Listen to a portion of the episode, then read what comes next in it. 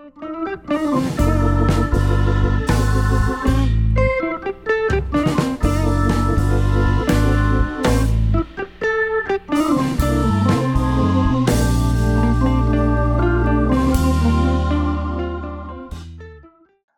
und herzlich willkommen bei Löbt, dem Podcast der Laufszene Hamburg. Mein Name ist Birger und ich begleite mit meinem Blog seit über 20 Jahren die Szene in der Hansestadt. Seit gut einem Jahr nun auch mit diesem Podcast. Mein Gast in Folge 11 ist Läufer und Schriftsteller. Er hat zahlreiche Romane, Erzählungen, Gedichte, Essays sowie Hörbücher publiziert und gilt als Weltreisender unter den deutschen Schriftstellern.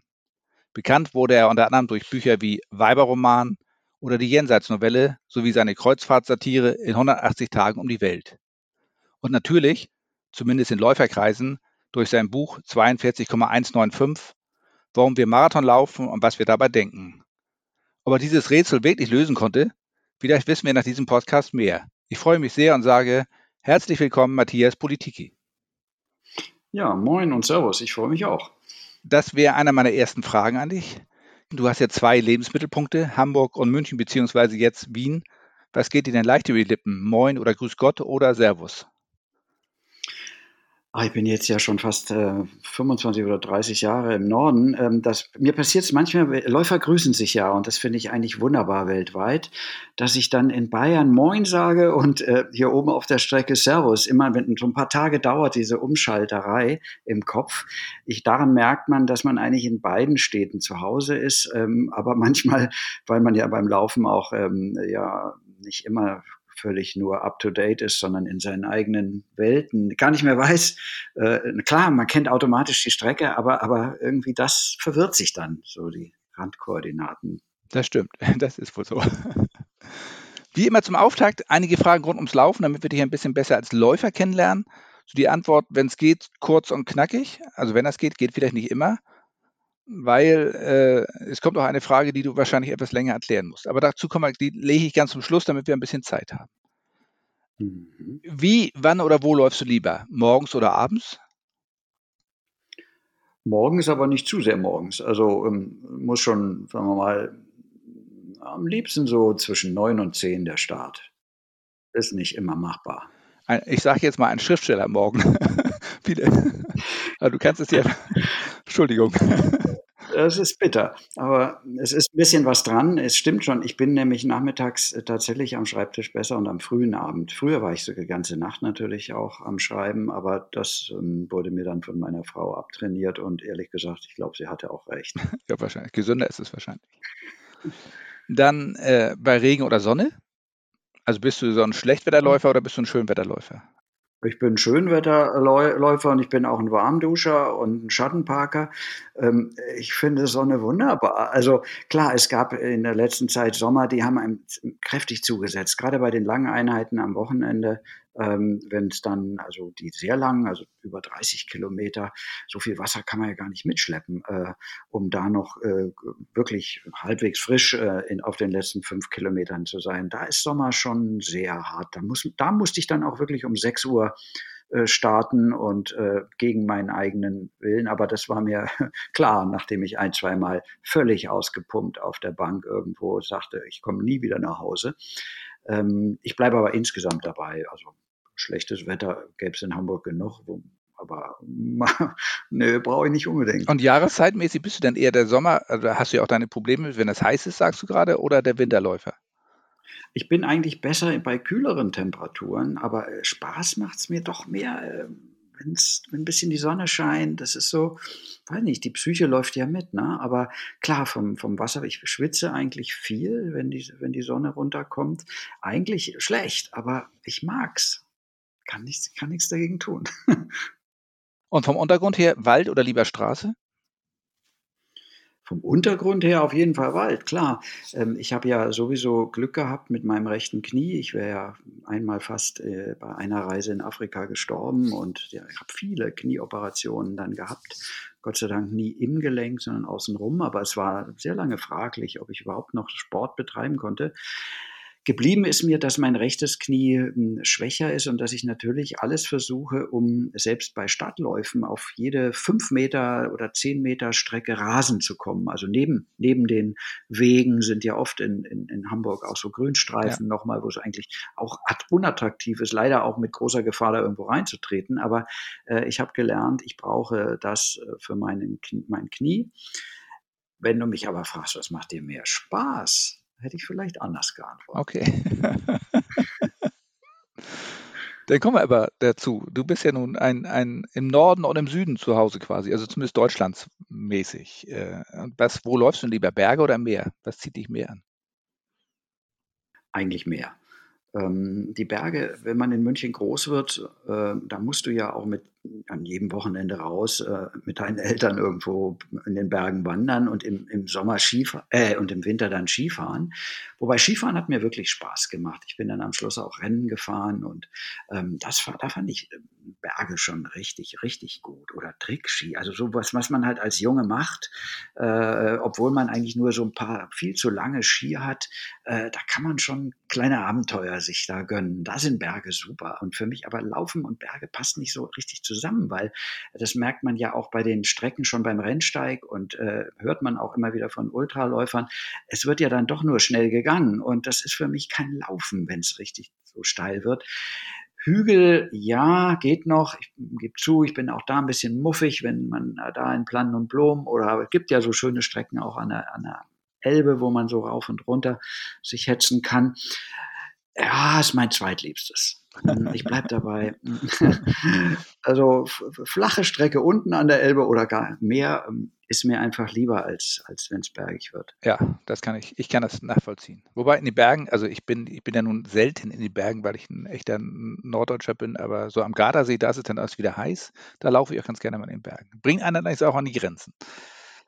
Dann, ich höre so ein bisschen raus, du bist ja zumindest, ich will sagen, Wettkampftyp, zumindest ein Typ, der die Herausforderungen sucht, wenn man das so hört. Wenn du schon beim Skifahren auch die Trickskier, also die Trick, das Trickskifahren herausholst, was machst du denn lieber, Training oder Wettkampf?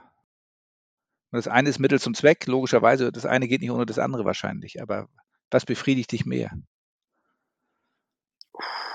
Ganz schwere Frage. Ja. Du weißt ja selber, ähm, das läuft ja sowohl beim einen wie beim anderen Mal großartig und dann auch wieder total schlecht. Also befriedigen kann ein, könnte ein beides und oft hat man leider auch nicht so große. Puh, interessante Frage. Ich glaube, der, wir müssten äh, den Begriff befriedigen genauer uns anschauen. Beim Wettkampf befriedigt natürlich eine gute Zeit oder auch wenn man mit seinem Kumpel äh, äh gemeinsam ein sehr gutes Rennen gelaufen ist, von der Stimmung und der Atmosphäre. Äh, beim Training, ich würde gar nicht so sehr sagen das Wort Training, bei den normalen Läufen, die ich ja, so mache, so, genau. äh, ja, da sind ja oft Entdeckungen. Also du kommst äh, kommst in Nebenstraßen rein oder es passiert irgendwas. Ich musste auch manchmal schon äh, äh Flüsse durchwarten, weil auf meinen Karten da war ein Weg angegeben, aber äh, das ging halt leider nicht weiter. Da hatte sich was verändert und, und um dann doch nach Hause wieder zu kommen, musste ich dann also im Umland von Hamburg dann durch so doch ein paar Meter breites Flüsschen. Ähm, das sind Abenteuer, die dann am Ende sehr befriedigend sind, finde ich. Das stimmt. Also ich würde sagen, ja, beides hat die, eine große Chance. Äh, um, um, und ich lege noch einen drauf, um glücklich zu, zu, sein für einen Moment. Das ist ja noch viel mehr. Das stimmt. Das also, ist das ganz große Glück. Ja, ist es das Laufen? Das ist ja vielleicht, vielleicht die Antwort darauf, warum wir überhaupt laufen. Nicht nur Marathon, sondern generell. Das ist das große Glück. Dann alleine oder in der Gruppe? In der Gruppe. Ich weiß, dass die äh, Profis gerne alleine laufen und ich verstehe auch warum. Ähm, aber ich bin wenn man so will, ja ein ambitionierter Breitensportler und mehr nicht. Und ich finde, ähm, in den Flow kommen, äh, das habe ich beim Schreiben, ja, das brauche ich auch. Also ich höre genau, wenn der Rhythmus stimmt, dann schreibt es sich zwar nicht automatisch, aber ich werde getragen vom, vom Rhythmus der Sätze. Das ist genau ähnlich wie, ja, wie ich den Flow beim Laufen auch empfinde. Nur da ist er mir nicht so wichtig. Äh, für mich ist das eine große Freude von meinem einsamen Beruf, äh, rauszukommen äh, und eben nicht abzuschalten, wie vielleicht andere, die aus dem Büro kommen. Ich äh, total nachvollziehbar. Die brauchen diese Ruhe. Ich brauche das Gegenteil. Ich brauche einen guten Freund, mit dem ich quatschen kann. Ja, ruhig mal zwei Stunden gehen wir dann auf Sendung. Ja. Ich habe einige, äh, die wirklich, also ganz andere Berufe auch abdecken. Das ist hochinteressant. Diese, diese langen Läufe sind mir äh, also auch deswegen die liebsten, äh, weil, ähm, ja, das ist eben noch ein bisschen zusätzlich zum Laufen oder nicht nur ein bisschen, sondern das ist, das ist hm, gelebte Freundschaft. Ja, das stimmt. Und ich muss ehrlicherweise, gerade die Langläufe sind dass man lernt die Leute besser kennen als sonst wie. Man hat ja viel Zeit, logischerweise, wie du schon sagst, zwei oder drei Stunden ist man unterwegs und man redet die ganze Zeit ja. und lernt viele Menschen kennen. Und das Spannende ist ja gerade, glaube ich, dass sie unterschiedliche Berufe haben, dass wir unterschiedliche Menschen sind. Das macht das gerade, glaube ich, sehr spannend. Irgendeiner hat mal zu mir gesagt, also wir kennen uns inzwischen besser als unsere Ehefrauen uns kennen.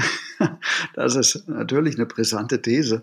Aber äh, ich glaube, sie, sie kennen uns anders. Sie kennen uns anders. Aber sie kennen uns eben nicht, wie wir nach, nach zwei oder sogar drei Stunden vielleicht drauf sind manchmal. Das ist ja auch für uns neu, ne? Also was da auch für Seiten rauskommen. Und äh, das gemeinsam mit einem guten Freund durchzuleben, auch gerade bei einem, bei einem schwierigeren Lauf, finde ich einfach, also ist auch wieder eine Art Glück. Ja, hat eine starke soziale Komponente. Ich glaube, Laufen wird immer so hingestellt, als wenn das ein, ein Einzelsport ist, ist es eigentlich ja gar nicht so sehr. Also man kann das einzeln betreiben, das ist das mhm. Schöne. Man ist auf nichts angewiesen, man mhm. kann rausgehen und laufen, aber man kann eben auch sehr gepflegte soziale Kontakte halten und pflegen, finde ich.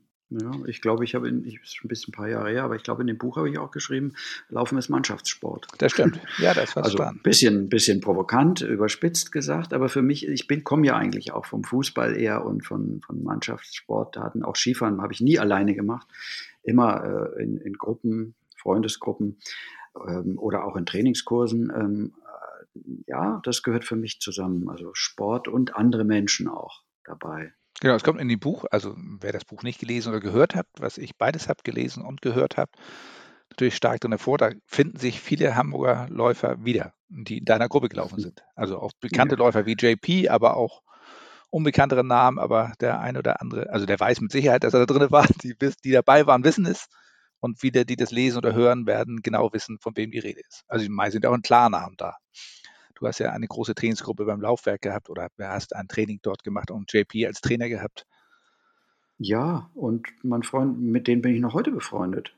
Also ähm, das ist ja das Schöne. Das Laufen äh, ist etwas, was uns eben übers Laufen hinaus auch verbindet. Also bei JP frage ich mich nur immer, ich habe immer, er schreibt euch ja wahrscheinlich Trainingspläne. Nee, wir waren mit ihm auf der Strecke. Das wird schon ziemlich, äh, also er ist ein super, ein super Trainer, würde ich sagen. Also JP hat mir, hat mir richtig, äh, ich dachte ja schon, ich kann laufen, ja. Also das war ja verrückt. Ähm, und dann war eigentlich nach der ersten Viertelstunde schon klar, also du kannst dich vorwärts bewegen, aber laufen kannst du noch nicht. Ja gut, dann haben wir also praktisch wieder überhaupt mal, wie, wie setzt man Füße voreinander äh, geübt und ja, da habe ich viel gelernt. Genau, ein strenger Lehrer also, sein, das, ein strenger der, Trainer. Der ist ja, ja, ja, ja. Ein, Scheuch, ein Scheucher auch. Ein Scheucher, ein Scheucher, ist, ist, auch gut. Das ist ein schönes Wort für ihn. ja, ich schätze ihn auch sehr. Ein, einer der nettesten Menschen, die wir hier in der Laufszene haben. Jo, das stimmt. Dann geht es nochmal weiter mit dir.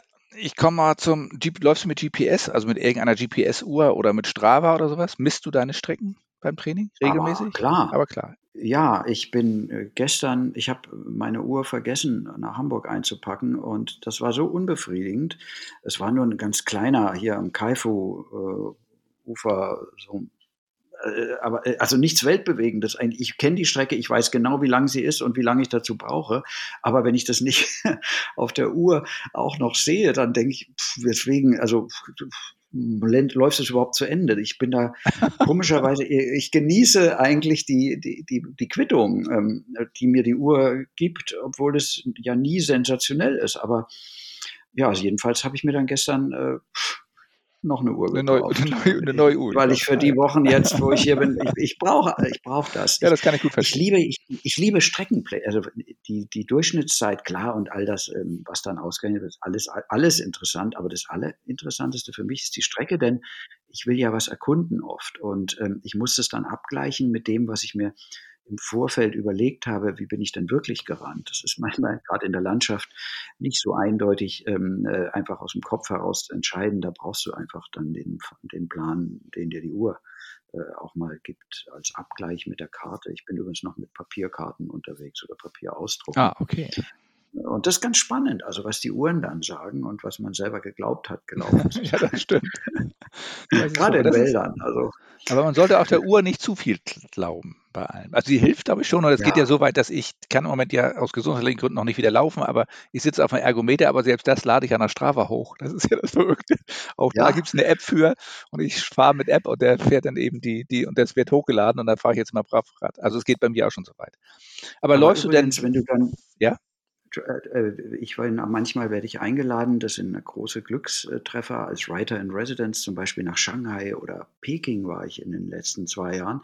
Und dort bin ich auch mit äh, anderen Läufern äh, unterwegs gewesen. Ich habe dann mir diese Riesenstadt Peking erobert äh, durch lange Läufe. Also wir sind immer an verschiedene Endpunkte oder Endpunkte ist ja auch wieder übertrieben bei dieser Stadt. Also weit entfernte Punkte äh, mit dem U-Bahn-System gefahren und dann wieder nach Hause gemeinsam. Und was ich aber jetzt sagen will, ist, und dann haben wir uns ja wieder in alle Welt verstreut, äh, die wir uns da kennengelernt haben. Aber wir sind dann über Strava oder auch direkt über unsere Uhren verbunden. Und ich finde das total klasse zu sehen, ah, der ist jetzt oder die ist jetzt gerade so und so die Strecke gelaufen in Kyoto am, am Fluss rauf und runter und der andere sitzt in Buenos Aires. Ja. Und ich kenne seine Strecken inzwischen auch schon. Es sind immer dieselben Parks. Der hat keinen Bock, was zu erkunden. Weiß ich schon eigentlich von, von Peking aus, dass der immer nur gesagt hat, du musst, ich laufe dir einfach, ich laufe mit. Ja, ein toller Mitläufer in, in Anführungszeichen, aber kein Erkunder. Und es ist trotzdem immer wieder toll. Ah ja, da ist er wieder gelaufen und dann melden wir natürlich auch ähm, ansonsten, aber hm, das verbindet. Das stimmt. Dafür ist es, glaube ich, auch da. Das ist, das verbindet die Läufer. Wo du jetzt gerade sagst, ein Erkunder, es gibt Erkunder, nicht Erkunder. Bist du denn eigentlich ein, beim Laufen ein Denker oder ein Verdränger? Also ich habe das beides kennengelernt an, an Typen bei, jetzt in meinem Podcast. Leute sagen, ich denke dabei, ich verarbeite dabei neue Ideen. Oder Leute sagen, ich denke nichts dabei. Lauf einfach so vor mich hin. Das ist bei denen, wo ich alleine bin, das bin ich ja trotzdem meistens, ja. Dann ähm, kann ich gar nicht anders. Äh, ich glaube äh, sogar ganz wesentlich, dass sich beim Laufen vielleicht durch die Regelmäßigkeit der Impulse eine andere Art des Denkens ähm, zurechtruckelt im Hirn. Bleiben wir einfach mal ein bisschen in diesem plakativen Bild. Natürlich stimmt es nicht ganz so, aber vom Effekt schon. Ähm, ich komme auf sehr wichtige Gedanken äh, oft, was ähm, auch meine tatsächliche Arbeit angeht. Also äh, äh ohne dass ich jetzt sozusagen mir vornehme, jetzt denke ich mal massiv über diesen Roman nach und über Szene X und was könnte da der Y sagen. Nein, so nicht. Sondern gerade weil, weil ich nicht dran denke, sondern weil ich einfach laufe, kommen mir diese Gedanken.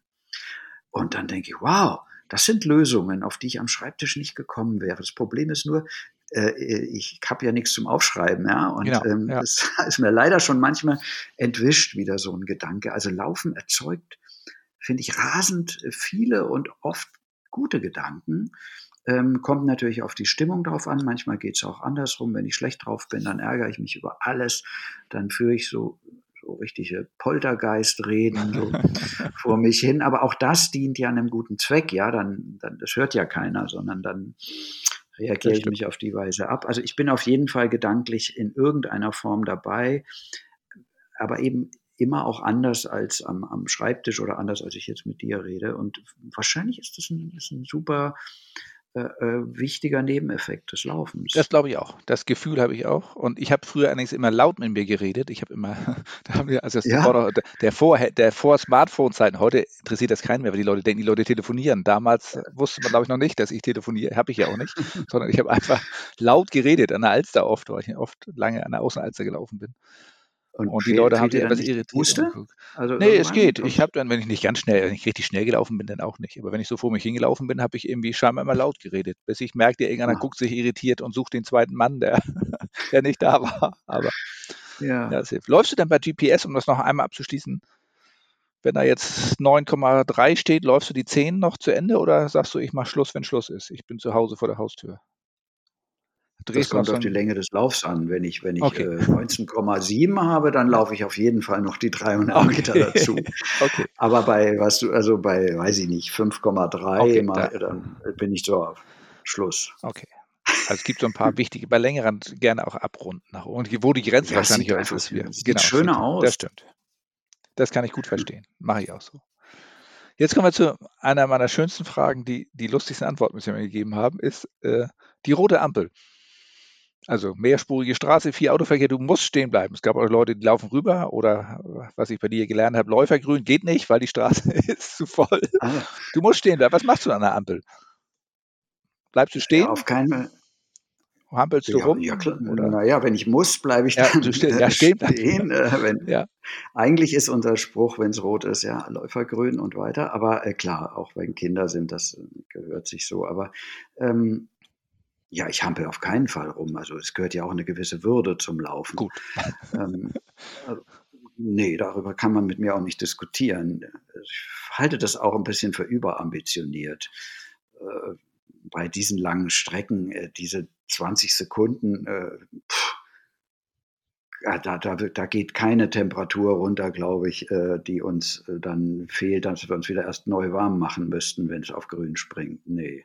Es gibt ja lustig, äh, lustig, lustige. Martin Grüner hat gesagt, er hampelt rum, sage ich immer. Ich sage, er soll sich, richtige Läufer bleiben einfach stehen. JP weiß, ich bleibe, glaube ich, auch stehen und guckt etwas angepissten Horn, hat er mal gesagt, an der Ampel und wartet darauf, bis grün wird. So gehört sich das auch. Das finde ich auch. Ich habe mal gehört, dass das der Unterschied zwischen Jogger und Läufer ja, genau. ist. Ein Jogger hampelt um und ein Läufer bleibt stehen. Aber naja, das ist ein bisschen Könnte sein, dass ich das, dass ich, ja, das ist die Frage Jogger oder Läufer. Da kommen wir vielleicht später nochmal zu, zu einem, bei einem anderen Thema nochmal. Das ist ein schwieriges Thema immer. Wenn ich das sage, heißt es immer, äh, wir sollen über froh sein, über jeden, der läuft. Aber das ist, bin ich ja eigentlich auch. Aber so ist es. Also die rote Ampel haben wir. Dann tragen Ausrüstung Split Shorts oder Tight. Also Split Auch hier gilt das, äh, das Split auf keinen Fall.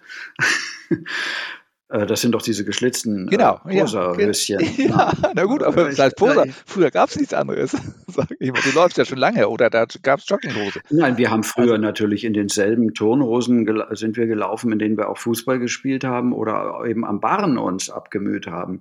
Das war so. Ich habe auch keine Laufschuhe gehabt, sondern ich habe meine, das war Adidas Rom hatte ich. Es gab eben die blauen, die roten und die schwarzen Adidas. Mehr Auswahl war für einen Durchschnittsjungen wie mich nicht drin. Also, dass da Lauf, ich weiß gar nicht, es gab äh, Sprinterschuhe. Ein Kumpel von mir war ein großer Leichtathlet, der hatte tatsächlich Spikes, ja. Ähm, also bei den Bundesjugendspielen mit Spikes anzutreten, ist schon auch eine Nummer. Aber der Rest ja. der Klasse ist halt äh, in in ja, ganz normalen, so Hartsohlenschuhen angetreten. Und so ist es mit den Hosen auch. Ich finde, früher, wir nannten das die Sepp Meyer Hosen auch. Ah, okay. Die waren ja. so, ein, so ein bisschen länger, die sahen klasse aus, finde ich. Äh, okay, beim Wettkampf wäre das kontraproduktiv, aber es ist das Gegenteil einer Split Shorts. Das stimmt. Und ähm, ich laufe aber übrigens dann mit den Tights. Also ich habe äh, ganz, äh, es gibt äh, schöne, die haben so Seitentaschen, ne? Äh, wo man ein bisschen was reinstecken kann bei den langen Läufen. Also die liebe ich. Das stimmt, die habe ich auch übrigens. Die, die haben an der, an der, Oberschenkel so Taschen drin, so Netztaschen. Ja, genau. Das, die sind so ja, ja, links und rechts eine. Genau, die, das sind meine Lieblings. Genau das, was du brauchst. Genau. Dann komme ich jetzt zu der Frage, die, die du wahrscheinlich ein bisschen länger beantworten musst. Das ist nämlich die Frage, Himmelpforten oder New York? also wo läufst du lieber? Ah. Also New York Marathon oder Himmelpforten Volkslauf? Was ist, dein, was ist deiner Seele näher, sage ich mal? Deiner Läuferseele? Also die, die, die, die, die kürzeste Antwort ist Himmelpforten. Das ist bei uns in meinem Freundeskreis sprichwörtlich geworden. Ähm, wir haben das als Trainingslauf gemacht, diesen Halbmarathon, äh, als Vorbereitung für einen Marathon. Und ich weiß nicht, vielleicht waren mit uns noch 30 oder waren es 40 andere am Start und der Rennleiter zieht dann sozusagen äh, noch mit dem eigenen Zeigefinger die die Startlinie vor einem hin, also und macht noch eine kleine Ansprache und danach gibt's Kuchen in der Turnhalle, was willst du mehr? Also da ähm, sowas Schönes äh, und Verbindendes habe ich sehr, sehr selten erlebt. Natürlich haben die großen Läufe ein Thrill, einfach der Massenstart äh, und die Aufregung und, und die Kulisse äh, und überhaupt das Gefühl, ich laufe jetzt in XY, wo, wobei New York ist wirklich sehr überschätzt. Also da könnte ich eine ganze Sendung mit bestreiten und darüber auch mich, äh, naja, sagen wir mal, sehr gemischt äußern. Es gibt, also London schon allein ist ja viel, viel, viel schöner zu laufen. Ähm, aber selbst da würde ich sagen, unterm Strich, mh, hm, diese kleinen Läufe, wo man fast und am Schluss noch von, vom, vom, vom Rennleiter oder wer es war in der Turnhalle noch jedem persönlich die Urkunde in die Hand gedrückt bekommt.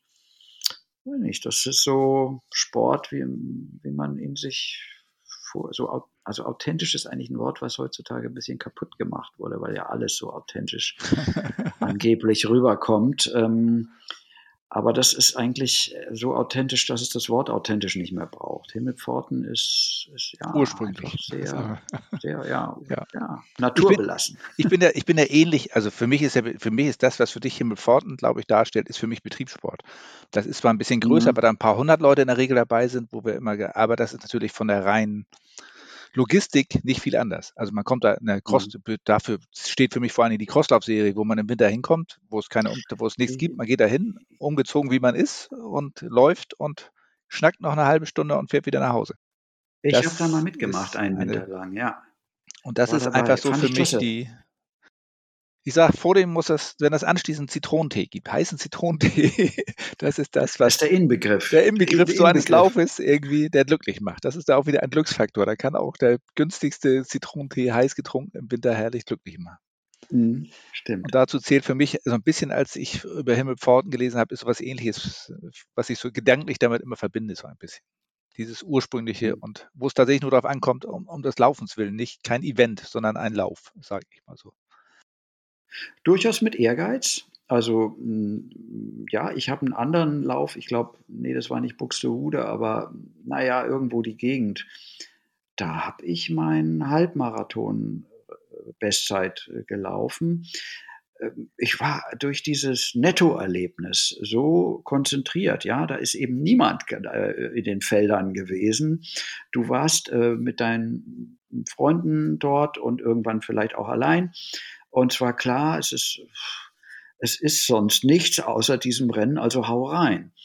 Und ähm, ja, das ähm, ist mir bei so, auch bei Hella halt mal so nicht so gegangen. Da ist einfach, da stehen zu viele Leute am Straßenrand, die du kennst und da musst du natürlich mal kurz hin und oder winken zumindest und, und vieles lenkt dich ab. Ist auch schön, aber nee, diese diese kleinen Örtchen da draußen. Ja, was. Ich die, weiß nur nicht, ob das. Ich, dabei. Ich, ich bin da vollkommen bei dir, gerade wo du sagst, es lenkt denn nicht so ab und man ist konzentrierter beim Laufen. Vielleicht läuft man sogar besser. Ich habe mich das aber nie getraut, einen Marathon so einen kleinen zu laufen. Also meine Marathonläufe, ich habe 29, glaube ich, gemacht. Ja, doch ungefähr. 30. schaffe ich wahrscheinlich nicht mehr. 29 und die bin ich immer bei größeren Läufen gelaufen. Nie ganz groß, also das größte mhm. war Berlin-Marathon.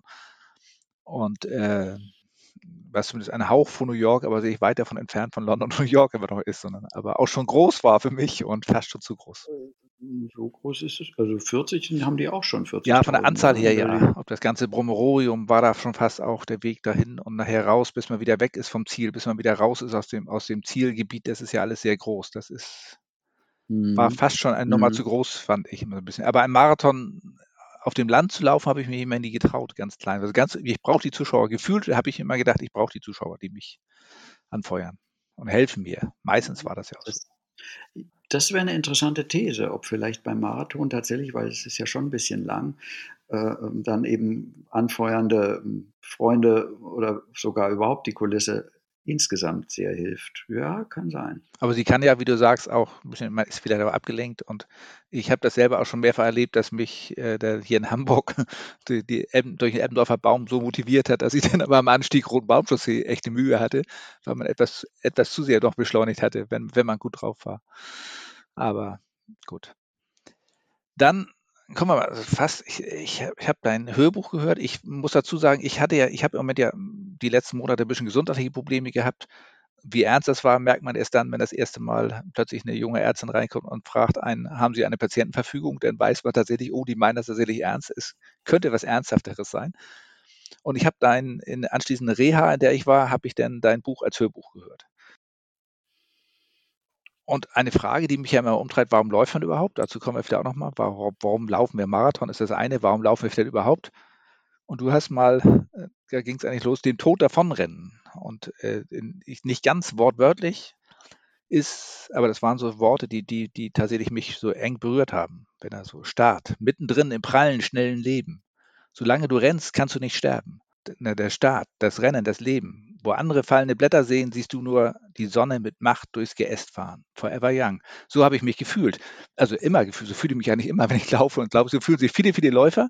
Mhm. Und umso erschreckender war eigentlich, äh, wenn man dann von einem Tag auf den anderen eben nicht mehr so fit ist. Das hat mich dann im ersten Moment erschrocken und habe gesagt, laufen wir wirklich, ist das eins der Gründe, warum wir laufen? Meinen wir gerade, wenn wir älter werden, dass wir dem Tod davonlaufen oder machen wir das? Ja, ich habe mich auch Also im weitesten Sinne. Ja. Als du mir das erzählt hast, das ist klar, ähm, das sind ähm, ja Schicksalsschläge, die so plötzlich kommen. Da sind natürlich auch Sportler nicht dagegen gefeit.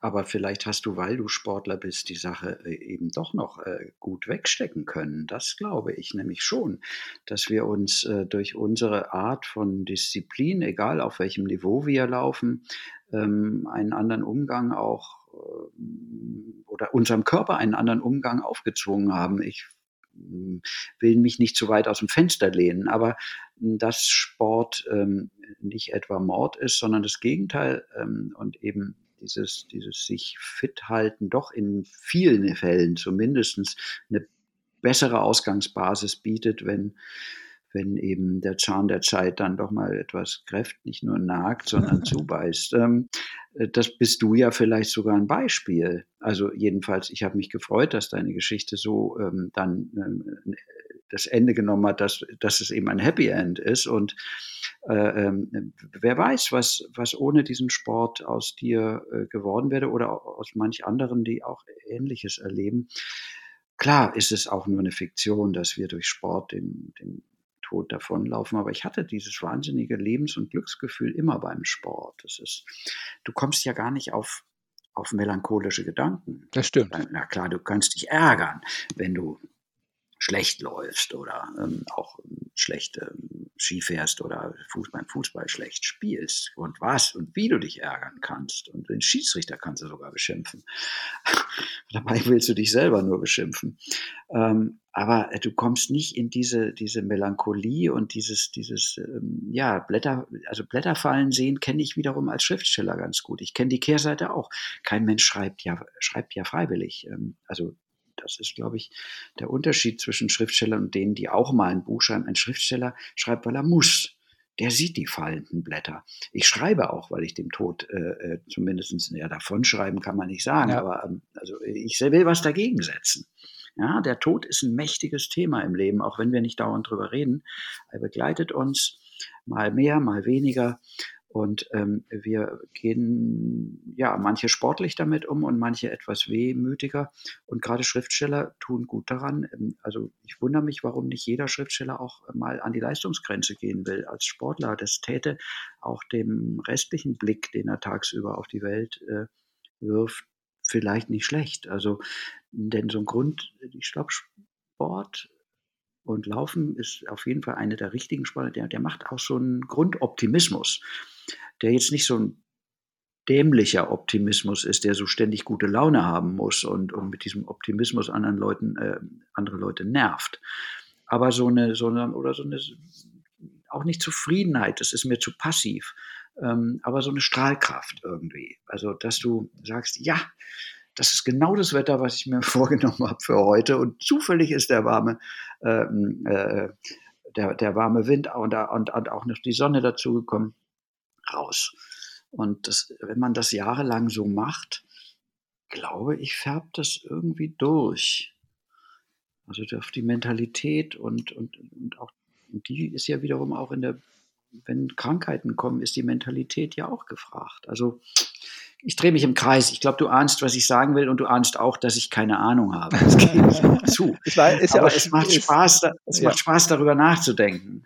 Das stimmt. Und in diesem Falle hat mich tatsächlich eine, nachdem ich im ersten Moment tatsächlich auch ein bisschen gezweifelt habe, gedacht, warum rennst du jetzt dein ganzes Leben und kriegst daher trotzdem sowas so relativ früh, hat mich eine jüngere Ärztin aufgebaut, die gesagt hat, seien Sie froh, Herr Schröder, äh, wenn Sie nicht so fit wären, dann hätten Sie das nicht so gut überstanden, wie du gesagt hast, und Sie kommen auch nicht so schnell wieder auf die Beine. Das hilft, glaube ich, schon. Von daher. Ja, guck, siehst du. Hm. Und äh, Gott sei Dank ist die Medizin heute auch so weit, also in der Reha wird schnell auf Sport umgestellt. Also es gab da genug äh, mit Patienten, die gesagt haben, oh, ich habe noch nie so viel Sport getrieben im Leben wie jetzt, während ich das natürlich aufgesogen habe. Ich habe jede Einheit, egal ob es am Fahrradergometer oder ob das auch wieder mit Uhr, ne? Du hast Hocker, nee, die habe ich da nicht, aber da wurde mal mit wurde, da wärst du schon gut überwacht. Das muss man gar nicht selber machen bis hin zum Hockertraining, das ist mir ganz egal. Da sitzt man mit älteren Damen und Herren und sitzt auf einem Hocker und bewegt die Füße hin und her. Kann auch, das ist total gutes Training für die Schienbeine übrigens. Wenn einer Schienbeinprobleme hat, kann ich das nur empfehlen.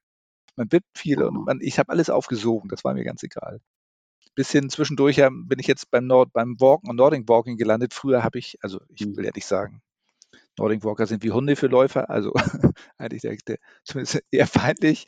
Und früher habe ich Nordic Walker, habe ich immer, jetzt grüße ich ja immer die Läufer und die zucken wahrscheinlich nicht mehr zusammen, wenn so ein Nordic Walker ankommt und sie grüßt, aber ich kann das nicht vermeiden. Ich fühle mich denen immer noch verbunden mhm. und habe mittlerweile auch diesen Sport sehr schätzen gelernt, muss ich ehrlicherweise sagen.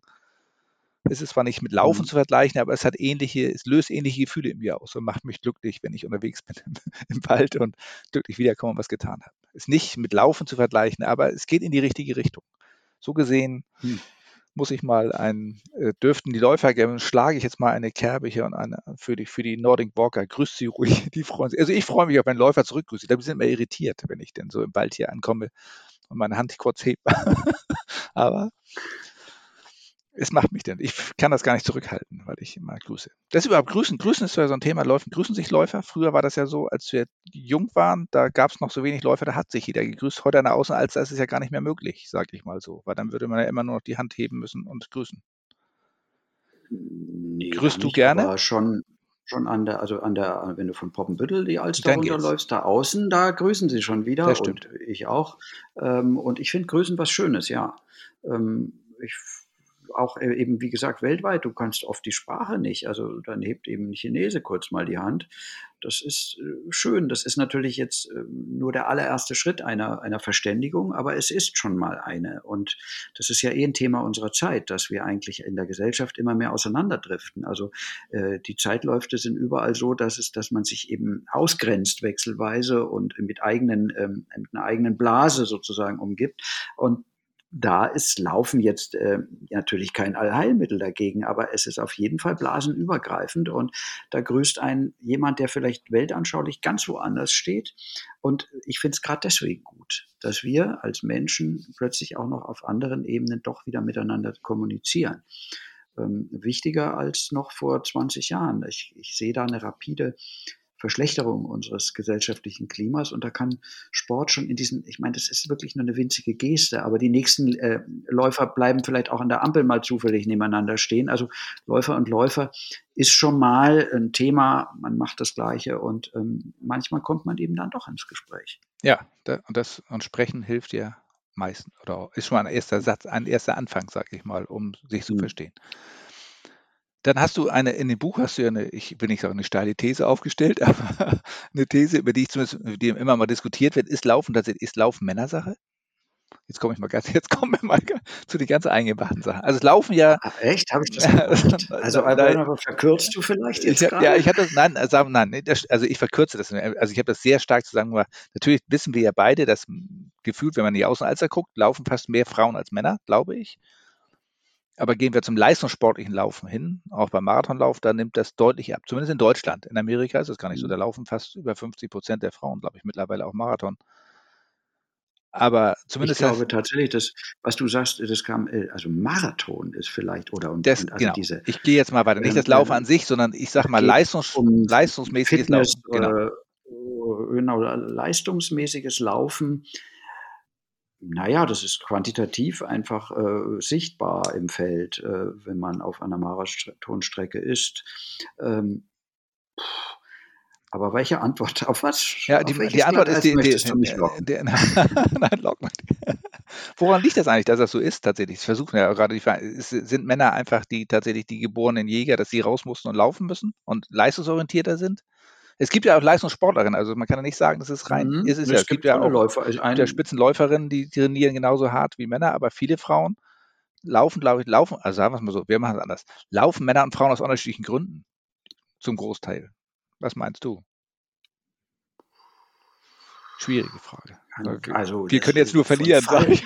Von Fallgruben umgeben. Und heutzutage, weißt du ja, muss man, muss man bei jedem Halbsatz schon aufpassen, ganz, was vorsichtig. man da jetzt sagt. Wenn ich jetzt, also, ja, ich kriege da nur Ärger. Ich glaub, das, streicht, das streicht, glaube ich, alles Nee, nee also ich habe das nie gesagt und ich will auch hier nicht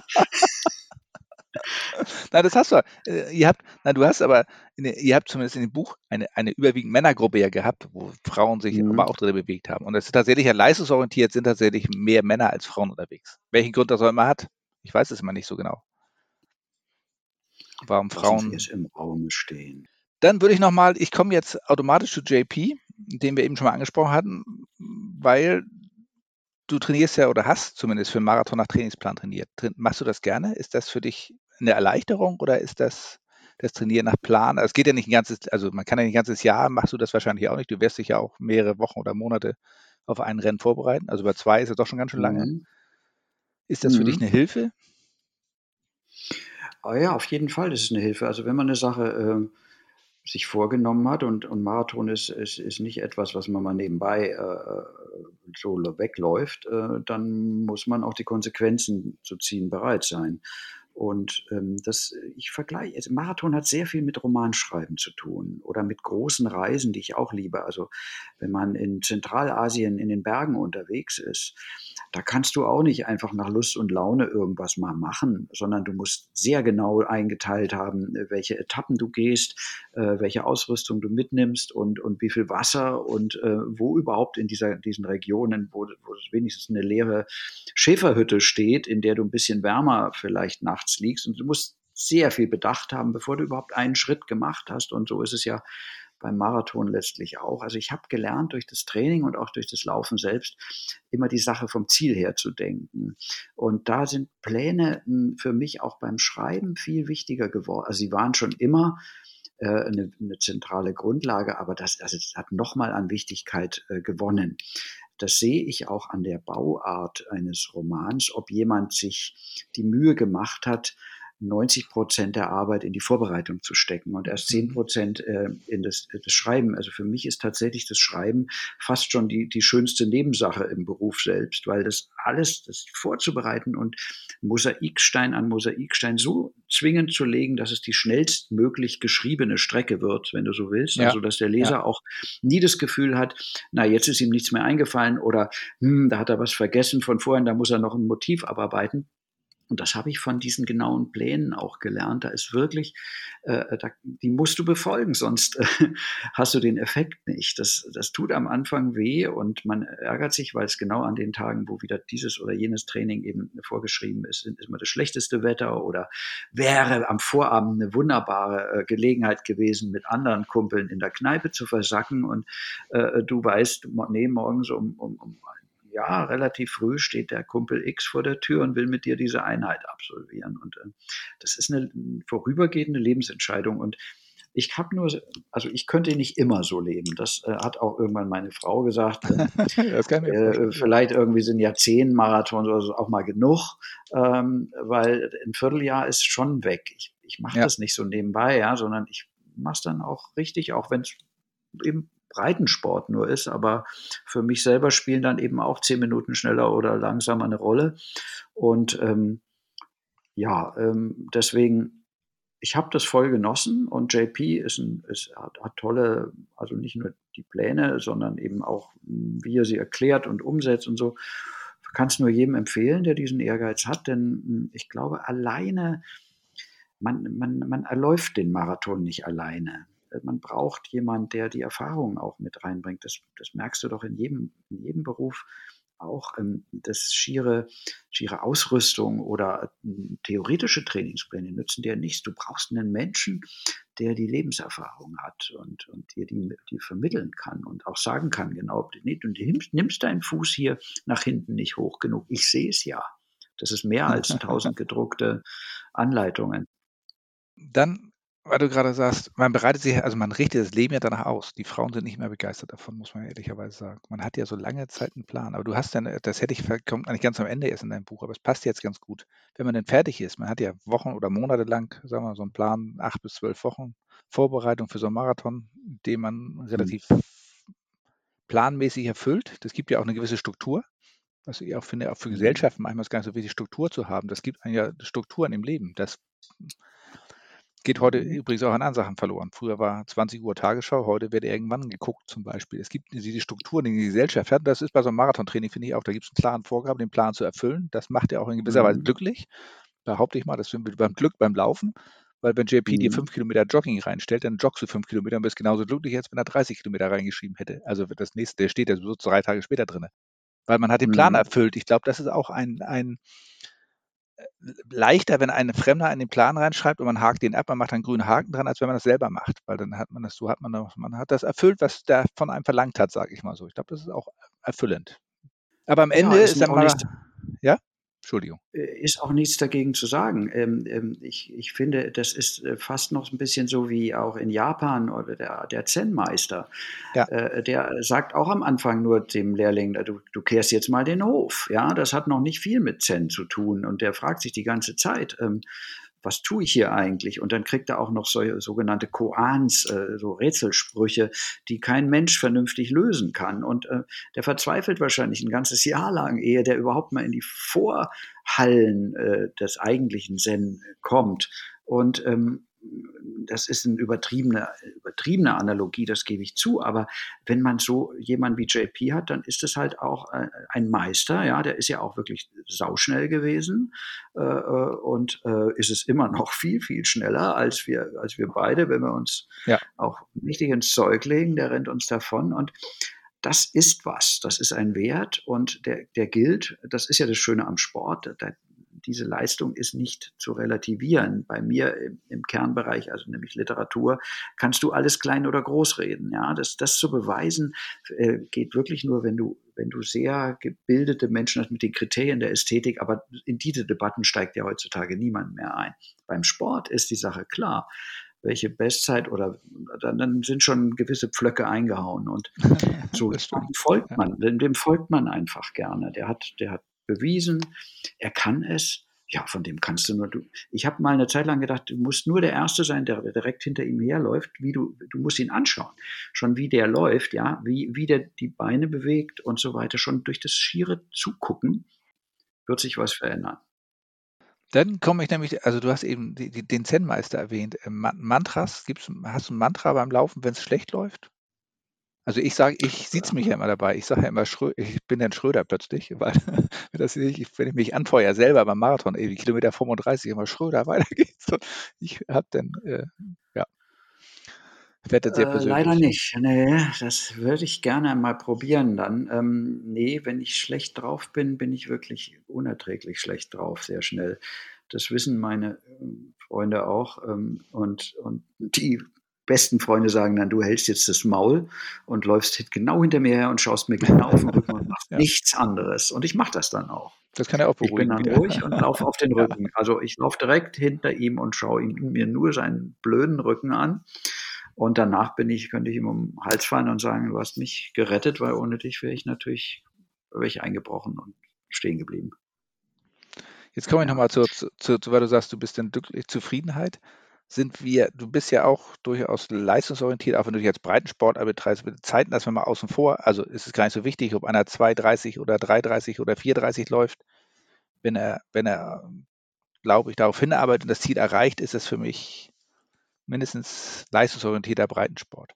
Sind wir dann, äh, erreichen wir die Zufriedenheit denn immer nur, wenn wir das Erfolg haben? Ist es nicht, du hattest in dem Buch so drinne, ein Läufer, der kurz über vier Stunden geblieben ist, vier Stunden 01 oder so etwas, ist man, und da hat, da hat er ja auch gesagt, eigentlich ist egal 3,59 oder 4,01 und trotzdem machen wir Läufer und die Marathonläufer ist mhm. vor allen Dingen, wir machen sie mal in irgendwelchen meine, mehr oder weniger willkürlichen Zahlen fest. Also im Prinzip leistungsmäßig, wenn er rein objektiv betrachtet, ist, das sind das, können das 10 Sekunden Unterschied zwischen Glück und Unglück sein. Mhm. Also eine 4.05 ist schlechter als eine 3.59, 55, wobei es wirklich nur 10 Sekunden sind.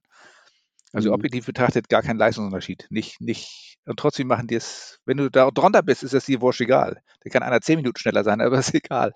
Machen wir uns der Läufer das da uns was vor?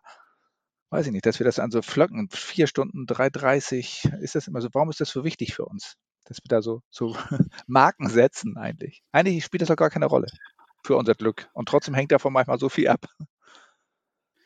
Ja, du hast ja ganz am Anfang auch gefragt, ob ich die, die 19,7 zum Beispiel noch genau. volllaufe. Ja, das ist ja auch so eine Marke.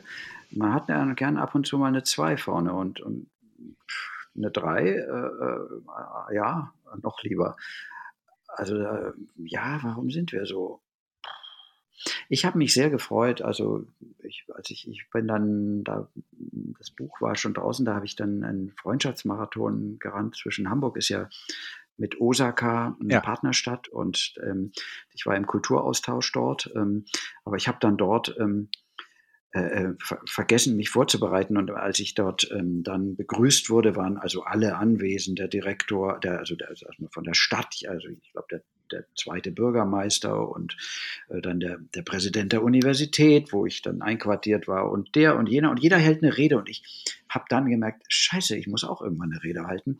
Ähm, aber ich hatte keine vorbereitet und Gut, ich war dann der Letzte, der, dann bin ich aufgestanden, wie sich's da gehört in Japan und habe mir den Schlipsknoten noch mal enger gezurrt, wie sich's auch ungefähr gehört und habe dann einfach gesagt, ist ja alles äh, eh schon super, aber wie wäre es denn, wenn wir diese Partnerschaft nicht auch mal als als Marathonfreundschaft ähm, feiern? Das war damals die Zeit, wo Misono noch ähm, den Hamburg-Marathon gesponsert hat. Ihr seid doch eh schon äh, mit eurer Vorzeigemarke äh, in Hamburg. Äh, schickt doch mal einen Läufer hm, und wir laufen zu zweit äh, den Hamburg-Marathon und ich komme ein halbes Jahr später und, und laufe ihn bei euch mit. Und das war ein, tolles Erlebnis. Die, also haben sich alle Beteiligten darauf eingelassen. Übrigens auch hm, dank auch äh, Hamburg äh, im Senat. Äh, die haben das auch sehr unterstützt weil das auch die Freundschaft dieser Städte tatsächlich nochmal auf einer anderen Ebene äh, dokumentiert hat, denn wir haben ja dann auch miteinander trainiert und haben zusammen auch Interviews äh, äh, gegeben. Und ähm, das war irgendwie ganz was Besonderes. Und aber du redest ja von der Zeit. Und dieser typisch Japan, die haben mir den schnellsten Läufer natürlich von ganz Osaka so aufgehalst. Der war, also der war, der war selber der JP von, von Osaka. Äh, also lief, also ich war ja immer das so 3,50 rum äh, und er lief 2, 230, 240, ja. Das heißt, der ist teilweise rückwärts gelaufen. Der ist seit, der hat, äh, der hat ähm, auch noch gesagt, soll ich dir mal was zu trinken holen? Hat dann einen kurzen Zwischenschritt, kam mit zwei Bechern an. Äh, den einen hat er selber genommen, den anderen hat er mir gereicht. Dann hat er Fotos gemacht. Ich habe am Anfang gedacht, um Himmels Willen, was tun die mir an? Aber mh, hm, dann habe ich beim, beim Rücklauf in Osaka gemerkt, der ist es schneller angegangen. Und plötzlich habe ich gemerkt, der will mich zu einer neuen Bestzeit äh, transportieren. Und der hat es geschafft. Da bin ich dann drei Minuten schneller gewesen. Äh, äh und das war genau diese äh, so 49 dann. Ja. Ähm, und ich muss einfach sagen, es war grandios. Also mit einem einem, einem, einem japanischen Freund, wir hatten wirklich nur Pidgin-Englisch, äh, konnte, aber die ganzen Läufergesten waren natürlich auch da und, und was man während eines solchen Marathons erlebt. Und der hat dann am Schluss also richtig gesagt, du musst es, hey, guck mal auf die Uhr und es läuft gut und äh, bitte. Und ähm, unvergesslich. Äh, ja, es ist nur vielleicht ein paar Sekunden, aber es ist ein. Ja, das ist nachher, das ist nachher egal. Es macht uns irgendwie glücklich, aber es ist komisch eigentlich. Es macht uns, weil, es macht uns glücklich. Prinzipiell es ist, ist eben egal. mehr als die schiere Zeit anscheinend. Es ist ja. ähm, auch eine Bestätigung, dass es sich gelohnt hat, die ganze Arbeit. Und es ist halt eine Art wie eine, wie eine zeitgewordene Medaille, die man da noch kriegt. Das stimmt. Ja, das ist, das ist wohl so dann, äh, das macht uns zumindest zufrieden. Gibt es denn sowas wie Genuss? Wir haben ja Genuss, wir ziehen viel Genuss aus der Zeit, habe ich das Gefühl. Also egal, von wir beide, glaube ich. Und viele andere auch. Oder nach, nach Zeit an sich oder, oder Überwindung von Grenzen. Aber es gibt ja auch andere Läufer, die einfach nur laufen und zufrieden sind, dass sie laufen. Ist das eine Ausnahme? Ja, es kommt auf die Lebensphase, glaube ich, an. Ja, ähm, ich kenne auch so ein paar, wir haben, haben, uns immer gekappelt, du bist ja nur Genussläufer, ja komm, mach deine Pausen oder sonst was. Äh, es ist, wenn es freundschaftlich ist, äh, kann man ja mit solchen Vokabeln um sich werfen.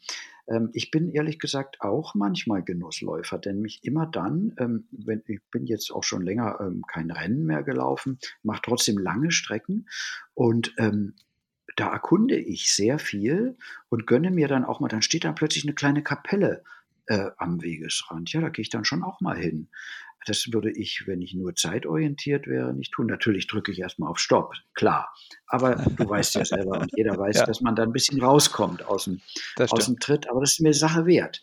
Ähm, oder auch manchmal ein fantastischer Blick, wo ich früher, wenn ich in leistungsorientierten äh, Monaten gewesen wäre, gesagt, den Blick kennen wir ja eh. Ähm, klar, hier oben am Elbhochufer ist es schön, ähm, aber äh, wir müssen ja so und so viel Zeit, also und so weiter, weiter.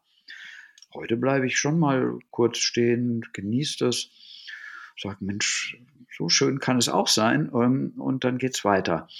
Äh, trotzdem hat man am Schluss eine Menge Kilometer in den Beinen und ähm, es macht keinen großen Unterschied. Also ich glaube, es ist ein bisschen, es ist ein bisschen phasenabhängig. Je fremder eine Stadt für mich ist, und das mache ich ja am liebsten, fremde Städte erkunden, ähm, umso mehr achte ich oder umso weniger achte ich auf die Zeit. Es ist mir fast wurscht, wie lange ich dann für 20 Kilometer, sagen wir mal, brauche, wenn ich dabei zwei oder drei Sachen entdeckt habe, die ich, die ich mir nie so toll erträumt habe, einen, einen Kanal, eine tolle Brücke drüber oder ach, was es da alles eben gibt. Äh, ja, tolle Gassen. Oder du kommst wirklich an, wo du denkst, ja, die müsste doch auch wieder auf die Straße und so kommen. Das ja. sind die großen Befriedigungen auch. Ähm, und das ist Genuss, das ist Genuss. Ja, da geht es gar nicht darum, ob du jetzt heute dann irgendeinen Running Index von äh, so und so hast oder Durchschnittsgeschwindigkeit, völlig egal. Also ich muss ja, also Genuss, das hängt nicht nur an Zeit, hängt manchmal an besonderen mhm. Dingen. Manchmal kann es ganz einfach sein. Ich weiß, ich bin ganz früher fast jeden Tag nach Außenalze gelaufen, weil ich auf der einen Seite gewohnt habe, auf der anderen Seite gearbeitet habe und habe den Arbeitsweg genutzt. Mhm. Und am schönsten war es mhm. eigentlich, wenn es draußen geregnet hat und kalt war und kaum einer auf der Straße war, bis auf ich und die Leute alle in den Straßen. Und da bin ich, habe ich dann auch laut gesagt, ich bin der Läufer. Da habe ich mich als richtiger Läufer gefühlt. Da gesagt, das ist der Unterschied zwischen Läufer mhm, und Jogger. Wer jetzt ah. unterwegs ist, sind die Läufer, nicht die Jogger. Die kommen jetzt nicht raus. Da hast du die Autos überholt, die in der Schlange standen, irgendwie als an der, an der Alster am, am Atlantik Hotel oder so, da standen. Und dann rennst du da vorbei und hast gedacht, du bist der König der Welt. Aber zumindest der Alster in dem Moment. Und hab das sehr genossen. Und wenn du dann anschließend in der Dusche stehst oder der heißen Dusche, dann ist das, das sind das Glücksmomente, die vollkommen unabhängig sind von der Zeit. Ja, und auch, wie du schon das sagst, genau. das, das Gucken, das Erforschen, das ist ja das Schöne am Laufen, dass man, egal wo man ist, solche Sachen schnell, also man lernt nie was so gut kennen wie durchs Laufen, finde ich. Wenn man schnell genug so, ist, dass so man erreicht was und man hat Zeit genug, um was zu sehen. Das ist eigentlich sehr schön. Genau, so habe ich das, so bin ich überhaupt zum Laufen gekommen, weil ich einfach wissen wollte, was hinter den Feldern ist. Und als ich hinter den Feldern war, äh, wollte ich zum nächsten Feld und da waren so kleine auch Wäldchen noch, es war am Stadtrand von München. Und ähm, das ist einfach die Neugier. Also ich glaube, das hat auch was mit Abenteuer zu tun. Also dass man sich ganz ähm, natürlich auf einem unteren Niveau ähm, rausbegibt aus seinen Alltagsstrukturen und mal in was Neues reinläuft. Das ist für mich ein großer Gewinn und ich glaube, der macht auch das Denken weiter weil du die Grenzüberschreitung ist ja keine rein physische, sondern du musst ja schon wach sein und auf Breit, Breitformat geschaltet haben. Du kannst nicht, an der Außenalster kann ich ja die Augen zu fast machen beim Laufen. Da kennst du jede, jede, jede Stein und jede Wurzel außenrum, wenn, wenn du sonst wo Abkürzungen noch nimmst durch irgendwelche Büsche. Alles tausendmal gelaufen. Ich sehe das gar nicht mehr. Also die Alster übrigens ist anders als bei dir keine Lieblingsstrecke mehr von mir. So schön sie ist, ich weiß, sie ist wunderschön. Jeder, der sie und auch ich, die ersten 100 Mal, die ich sie gesehen habe, großartig. Aber inzwischen, ich genieße es viel mehr, wenn ich dann so ich weiß nicht, also Tabenbeck hoch und dann die Kollau raus und so ein bisschen so irgendwo ins Niemandsland und plötzlich musst du auch durch ein Industrieviertel durch, um dann wieder im Volkspark äh, zu landen. Das finde ich spannend, ja. Warum steht denn da ein Silo mitten in Hamburg? Ein riesen Teil. Weiß das jemand außer mir? Man ist ja dann auch ein bisschen so Entdecker, so klar wissen das tausende Leute, aber ich, der ich ganz woanders lebe, wusste das bis zu dem Lauf nicht. Und dieses Silo ist, weiß, ist keine Sehenswürdigkeit, aber es macht mich glücklich.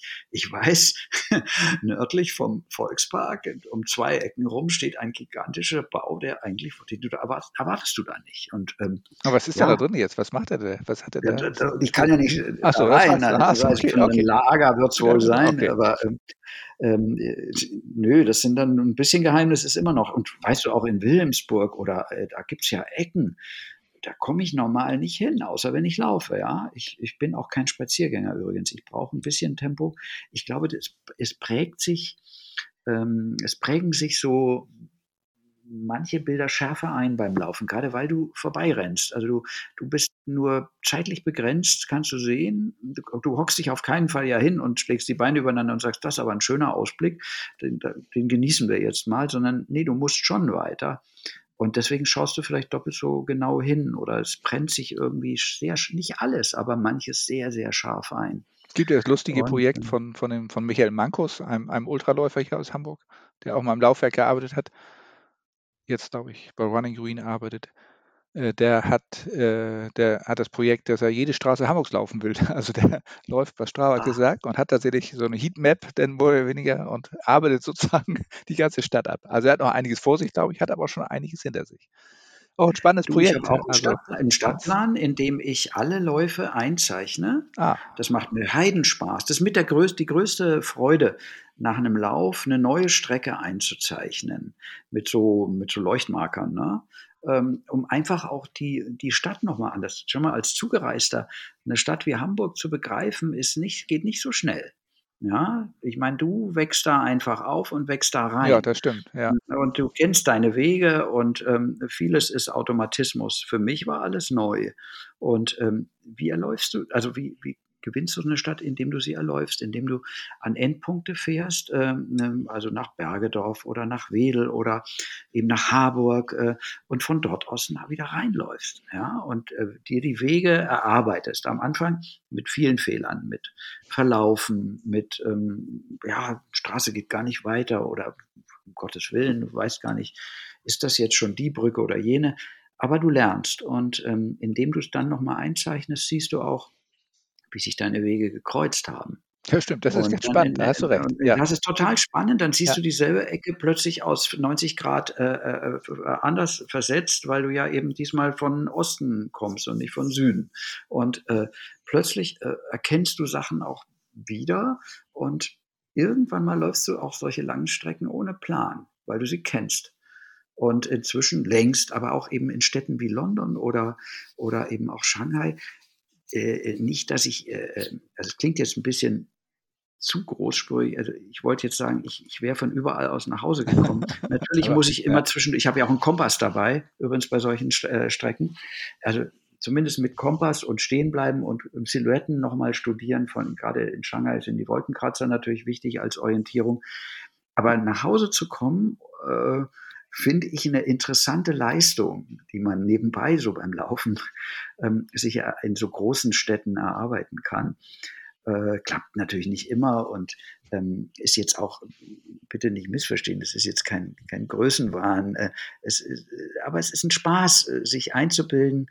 Man schafft es eigentlich ab einem gewissen Punkt, das, egal wo sie mich rauslassen. Das Tolle ist, äh, das hat auch mein Sohn Julius mal gesagt, das Schöne am Laufen ist, man kann einfach so loslaufen. Also ich habe tatsächlich ein Erlebnis gehabt, also ein gutes, ein positives, ein negatives, weil ich bin hier nach Bergstedt rausgezogen. Übrigens, meine Lieblingslaufstrecke ist nicht mehr die Außenalster, sondern mittlerweile eher das Heinisch-Iland hier bei mir in der Gegend, weil das einfach mhm. schön abwechslungsreich ist und grün ist.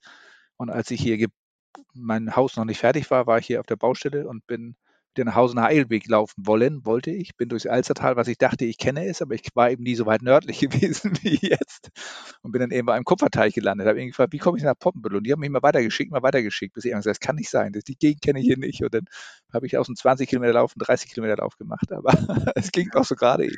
Klar, klar, das, das, sind aber im Nachhinein ja doch fantastisch, oder? Das stimmt, also, im Nachhinein war es schön. Irgendwas ist dann doch ähm, ja. Übrigens, ja, Hamburg ist nicht so leicht äh, durch das viele Wasser, ja, und das Wasser hat, hat Kurven. Äh, äh, es ist viel leichter in einem so, einem, so einer Reißbrettstadt wie, also, oder Manhattan, ja, also da pff, links, rechts, links, rechts, irgendwann mal, klar, zählst du dann nur noch Blocks. Aber ähm, Hamburg und auch London mit dem die Themse, die ist noch viel verschlungen. Also die macht ja nur Kurven. Ähm, also da ist Laufen schon, also das hat schon viel mit, äh, schon fast ein bisschen was mit Expedition zu tun. Und vielleicht ist das so auch so ein Gen, was ab und zu mal gekitzelt werden will. Das stimmt. Das positive Erlebnis war eigentlich mal, als wegen Sturm und Regen nichts mehr ging, die U-Bahn und die S-Bahn nicht fuhr, der Bus fuhr noch, aber der Bus blieb nach fünf Minuten stehen und stand auch. Da habe ich meinen Regenschirm genommen. Ich hatte einen Regenschirm dabei, habe ich irgendwo in den Rasen gehauen, weil ich damit nicht laufen wollte. Bin in Jeans und Hemd, also von Ohlsdorf immer nach Hause gelaufen. Waren nur noch acht Kilometer, habe ich gesagt, acht Kilometer gehen immer. Bin ich im strömenden Regen aus meinem normalen, es war warm, Gott sei Dank, und bin in normaler Jeans nach Hause gelaufen. Und das ist einfach ein tolles Gefühl, dass man das einfach kann. Also man kann ja. sich, man kommt von, von einem Ort zum nächsten, ohne dass man auf irgendwas angewiesen ist. Und zwar immer relativ weit, ja. Und das ist dann extrem befriedigend im Nachhinein, obwohl das sonst ein Scheißtag war. Aber das ist dann das Schöne. Ja, also manchmal, ich, auch manchmal, wenn ich was abholen muss in einem anderen äh, Stadtteil und der ist zu weit weg, dann denke ich mir, auch da mache ich eine Läufereinheit raus. Ähm, ehe ich da jetzt mit der U-Bahn oder mit dem Rad hinfahre, ähm, schaue ich mir mal die Strecke an und wie lege ich die. Das ist ganz praktisch auch. Und übrigens noch eine Kuriosität, ein Kumpel von mir, der konnte seinen Läufer, äh, sein Training noch anders äh, wieder zu Buche schlagen lassen. Ähm, der ist in Natur durch Namibia äh, an der Kreuzung sollte, sollten sie ausgeraubt werden, äh, sind auch äh, er und seine Frau zunächst mal äh, um die Koffer erleichtert worden. Nur haben die äh, Räuber unterschätzt, dass äh, der Freund von mir in dem Moment, wo er eben nicht mehr bedroht wird, hinterherläuft. Und der hat natürlich viel ausdauernder laufen können und hat die eingeholt und, und, einen dann vor allen Dingen, der erst den Koffer stehen hat lassen und so weiter. Also die Geschichte ging gut aus und ohne weitere spektakuläre äh, Pointen. Aber das Laufen hat ihm ganz schlicht auch einfach wieder den Koffer gebracht. Einfach durch die Ausdauer. Das hatten die unterschätzt. Jetzt kommen wir irgendwann dem Ziel aber näher beim Marathon am Ende. Dann kommt nämlich was, was, was du ganz schön beschrieben hast, was ich, was ich vom Gefühl her immer so gefühlt habe, was ich aber nie so genannt habe, wie du es gesagt hast, die postmarathonale Depression, die nach dem Zielanlauf, man, man ist ja fertig, man hat drei Monate, sage ich jetzt mal, sich auf diesen Marathon vorbereitet, man hat nach Plänen gelebt, man hat seine Ernährung umgestellt, das letzte Bier nicht mehr mhm. getrunken, lange nicht mehr. Und dann ist der Marathon durch, egal ob er gut war oder nicht, ist fast egal eigentlich. Also wenn das eine gute Zeit war, ist man sehr zufrieden, aber ich hatte das Ende, das, die, die Depression kommt so oder so, habe ich festgestellt. Also sie, nach drei Tagen mhm. fällt man in so ein Loch, weil plötzlich ist das Ziel weg. Geht das dir auch so? Mhm. Also mir ging das ganz häufig so, fast bei jedem Marathonlauf, dass danach plötzlich diese, diese Struktur weg war, die mir, weil es gab erstmal Pause, blöderweise, oder Erholungsphase. Mhm. Auch das hat viel mit Reisen und viel mit Schreiben zu tun. Überhaupt hängen die drei Sachen sehr für mich zusammen. Nach einer großen Reise kommst du auch nach Hause und, und ja. kannst heulen. Und zwar nicht, weil es zu Hause so, so schlecht ist, da ist es wunderschön, aber die Reise ist eben zu Ende. Und beim Roman bist, wenn du durch bist, bist du durch. Ja, dann heißt es Abschied nehmen. Ja, aber die Figuren sind doch alle noch da. Ja, schon, aber ohne dich. Dann ist es fertig. Äh, das sind schwere Phasen finde ich immer wieder. Also es gibt auch keinen Trost. Nee, das stimmt. Dass man denkt, naja, du, du machst du den nächsten oder klar, das nimmt man sich übrigens vor. Gerade wenn man gut gelaufen ist, sagt man schon am Abend, wenn man feiert, aber was laufen wir als nächstes so ungefähr. Aber ähm, ja, was willst du machen? Ich glaube, das ist ein, das hat Hoffmannsthal mal gesagt, der, ähm, also ein österreichischer Schriftsteller, der so um 1900, äh, toller, toller, toller Schriftsteller geschrieben hat. Er hat gesagt, auf allem im Leben steht ein Preis. Ähm, er hat ein ganzes Drama darüber geschrieben, der Tor und der Tod, ähm, ein kleines Dramolett. Ähm, und das müssen wir auch begreifen. Ähm, auf diese ganze Euphorien und diese Glücksmomente steht ein, ein Preis. Das sind nicht nur die, die, die verhagelten Läufe, die wir machen, sondern der Preis ist eben auch das Ziel ist erreicht. Das ist, ähm, solange du noch drauf zuläufst, äh, es ist euphorisierend und, und der Preis kommt danach, äh, wenn du dann wieder in die Normalität zurückfinden musst. Und ja. tja, da gibt es kein Mittel dagegen. Wo du gerade sagst, das Ziel ist das Ziel sage ich mal so. Da, am Ende ist es doch, da ist die Zeit spielt komisch, aber am Ende des Marathons fast gar keine Rolle. Also wir laufen da lange darauf zu, lange wir noch rational denken können. Das endet bei mir irgendwie bei Kilometer 30, glaube ich, wo ich dann nicht mehr richtig rechnen kann, wo ich mich entweder positiv oder negativ verrechne. Aber spätestens mhm. bei 38, 39 oder 40, da will man einfach nur noch ein Ziel. Und dann ist in dem Moment auch einfach glücklich, dass man es geschafft hat. Also ging mir zumindest immer so, dass ich dann einfach, dann war die Zeit in ersten Moment, glaube ich, zweitrangig. Erst wenn man nachher drauf guckt und zu Hause ist, dann spielt das die größere Rolle. Zwischendurch ist man einfach nur glücklich, dass man das Ziel erreicht hat. Das ist eigentlich das Wesentliche eigentlich. Man vergisst das leider viel zu oft, dass es die Leistung denn ist. Selbst bei schlechten Marathonläufen war ich glücklich, eigentlich, dass ich den Marathon geschafft hatte. Muss man mal so sagen. Ja, das ist das Interessante, also dass, dass ja äh, im Sport Leistung äh, äh, noch, also, also, also andersrum, dass in vielen Disziplinen wenn jemand leistungsorientiert lebt, man ja so denkt, na, na, na, wie ist der denn drauf und muss das denn sein? Oder auch manchmal bei sich selbst, sondern denkt, naja, jetzt lass mal, das muss jetzt vielleicht nicht so sein, du musst nicht immer 180 Prozent geben, äh, es reichen ja auch 120. Aber beim Laufen oder überhaupt bei jedem anderen Leistungssport, komischerweise, da will man schon an die Grenze. Und äh, je mehr du an dieser Grenze ankommst, also es kommt ja darauf an, wie du trainiert hast, das weißt du besser als ich, aber manchmal läuft man eben wirklich auf dem Zahnfleisch und manchmal läuft man sogar noch am Schluss recht gut ein und ähm, entsprechend ist, ist dann auch das Gefühl anders ins Ziel zu kommen und auch das Gefühl anders im Ziel dann zu sein. Also das ist, das ist hochinteressant, wie sich tatsächlich die Emotionalität ähm, in, in all diesen verschiedenen gut gelaufenen äh, Endphasen eines Laufs doch wieder in ihr Gegenteil verkehrt, wenngleich in Schattierungen. Also die Depression kann gerade bei dem besten Lauf am größten sein. Also wenn du wirklich jetzt, jetzt hast du die Bestzeit, auf die du drei Jahre lang eigentlich vergeblich hingelaufen bist ja. und du hast sie und dann, oh, das ist ja noch schlimmer als ein missglückten Marathon äh, zu Ende gelaufen zu sein. Äh, da fällst du nicht so in ein tiefes Loch. Da denkst du einfach nur, Mist, das war also einfach nur alles falsch gelaufen und gut, dass es vorbei ist. Das ist interessant. Ja, das, es geht Gott sei Dank immer wieder vorbei, die Depression. Das Schöne ist ja, es wird wieder besser danach. Also ähm, meistens kommt ja schnell wieder der, der Wunsch, wieder neu etwas zu machen.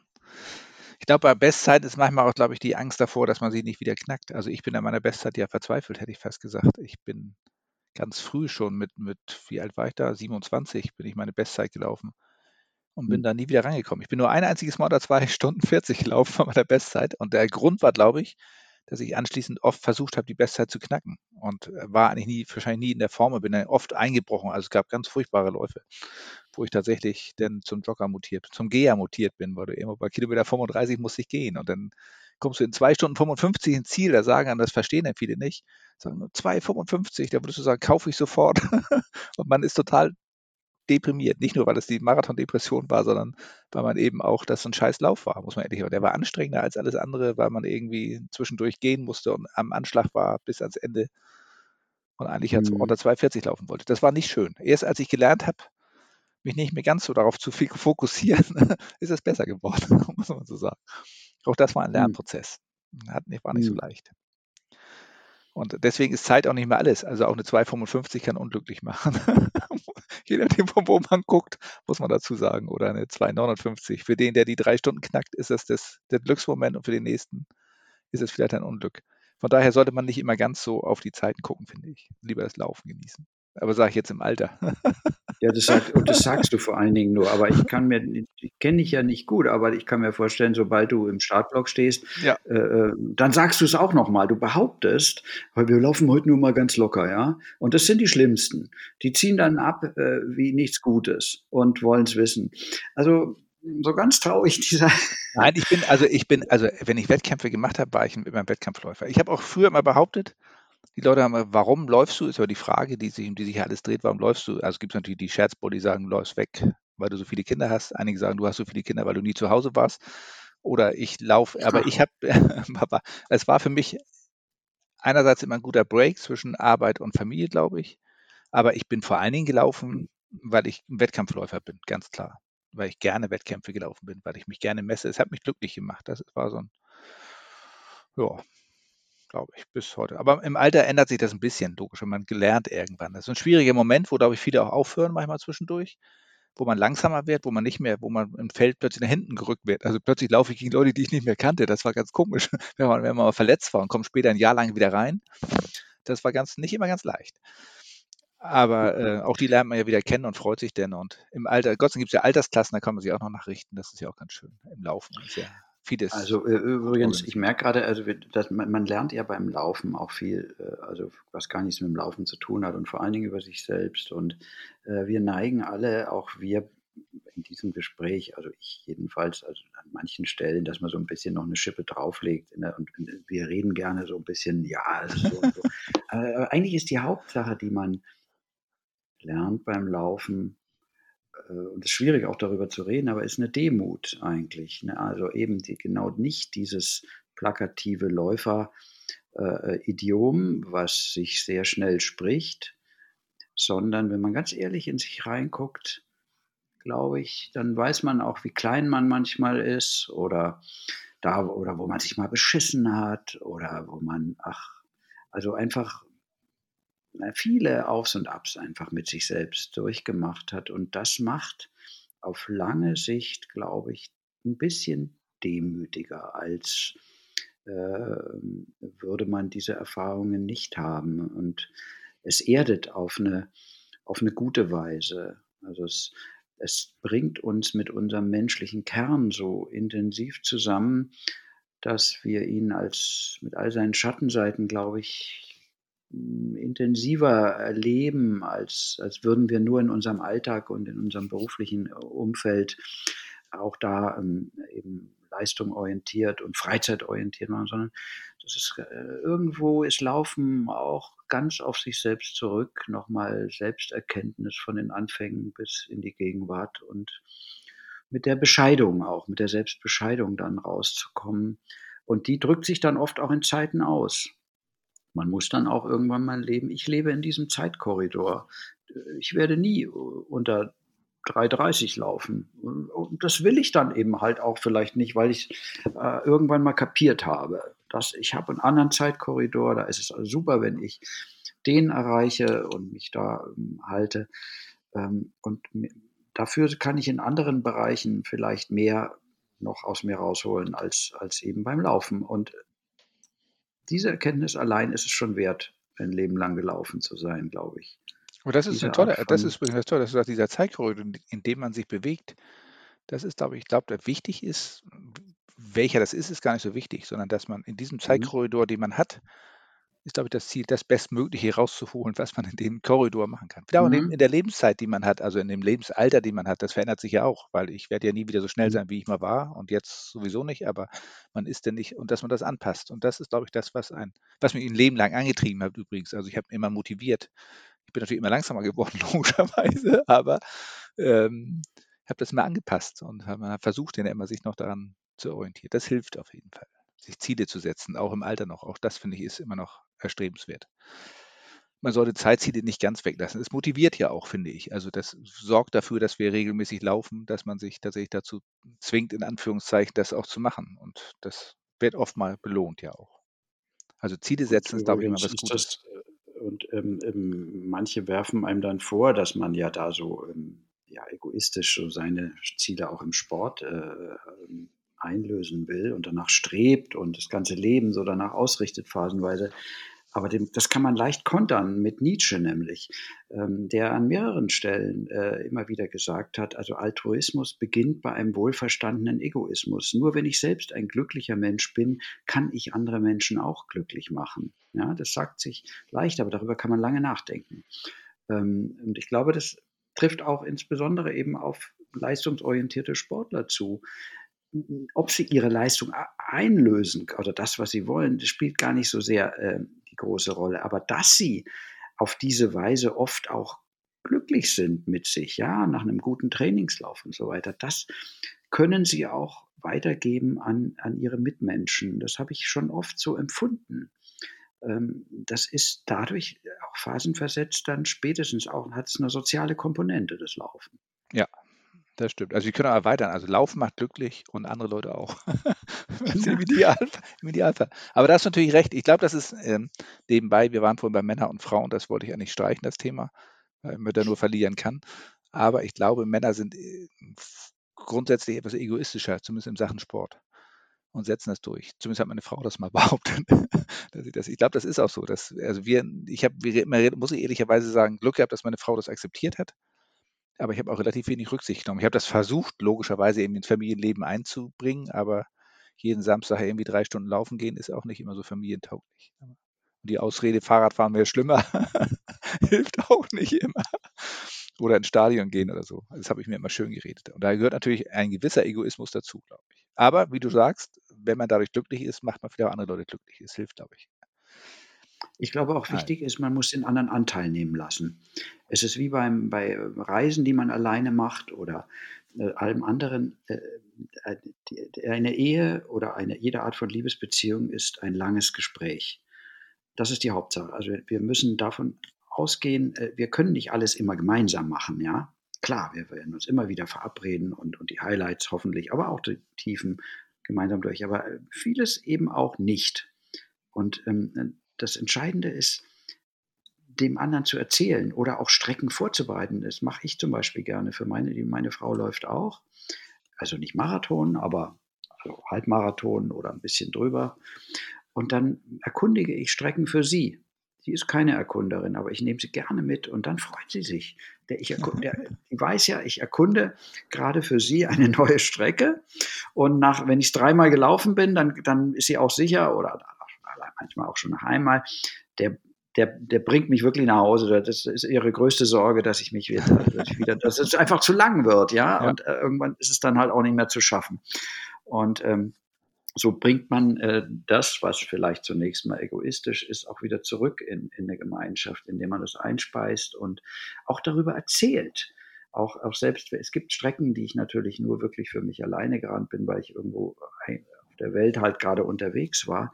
Aber dann, dann erzähle ich davon. Und, und, und dieses Erzählen ähm, macht die Sache schon anders, als würde ich es nur für mich gemacht haben. Das ist, und das antizipieren wir auch schon und man sagt, du ähm, guck doppelt so genau hin, ich möchte es dann auch erzählt bekommen und das ist was Schönes, also auch von Sportereignissen zu erzählen. Ja, ich habe äh, äh, meiner Familie mal das Ultimatum, hätte ich fast Ultimat ist Quatsch, die Alternative gestellt, entweder mit mir mal einen Marathon zu laufen, was meine Kinder dann aber bis auf, bis auf Julius vielleicht, der das vielleicht mal macht, da würde ich jetzt zu langsam für, oder zumindest den Staffellauf mit mir zu machen. Also ich bin einen Marathon gelaufen und meine Familie hat mich begleitet. Das haben alle meine Kinder, ich habe fünf, haben alle meine Kinder und meine Frau gemacht, in unterschiedlich, unterschiedlichsten Zusammensetzungen. Dreimal haben wir das gemacht, also dreimal in gemischter Form. Und es waren mit die schönsten Erlebnisse für mich, weil die haben tatsächlich, ich habe da einfach mal, wie du schon sagst, zum Teil vermitteln können, warum ich das mache. Also wenn die mit mir gelaufen mhm. sind und du läufst irgendwie Hafenstraße runter oder auch nachher Zieleinlauf und da sind wir alle zusammen ins Ziel gelaufen und so. Das war als Familienerlebnis toll, aber es war auch so ein bisschen für mich der Familie zu vermitteln, warum ich das seit irgendwie 30 Jahren mache und was mich da so antreibt. Und so ein bisschen hat das, glaube ich, auch abge also hat das zumindest genutzt, dass sie verstanden haben, warum ich das mache. Das war, glaube ich, sehr mhm. schön. Wenn ich da heute immer noch Fotos sind und wieder poppt ja mal auf so, einem auf so einem iPhone oder so plötzlich mal so ein Foto von vor so vielen Jahren auf und wenn da wieder eins bei ist, freue ich mich immer sehr. Es waren mit die schönsten Lauferlebnisse, muss ich ehrlicherweise sagen.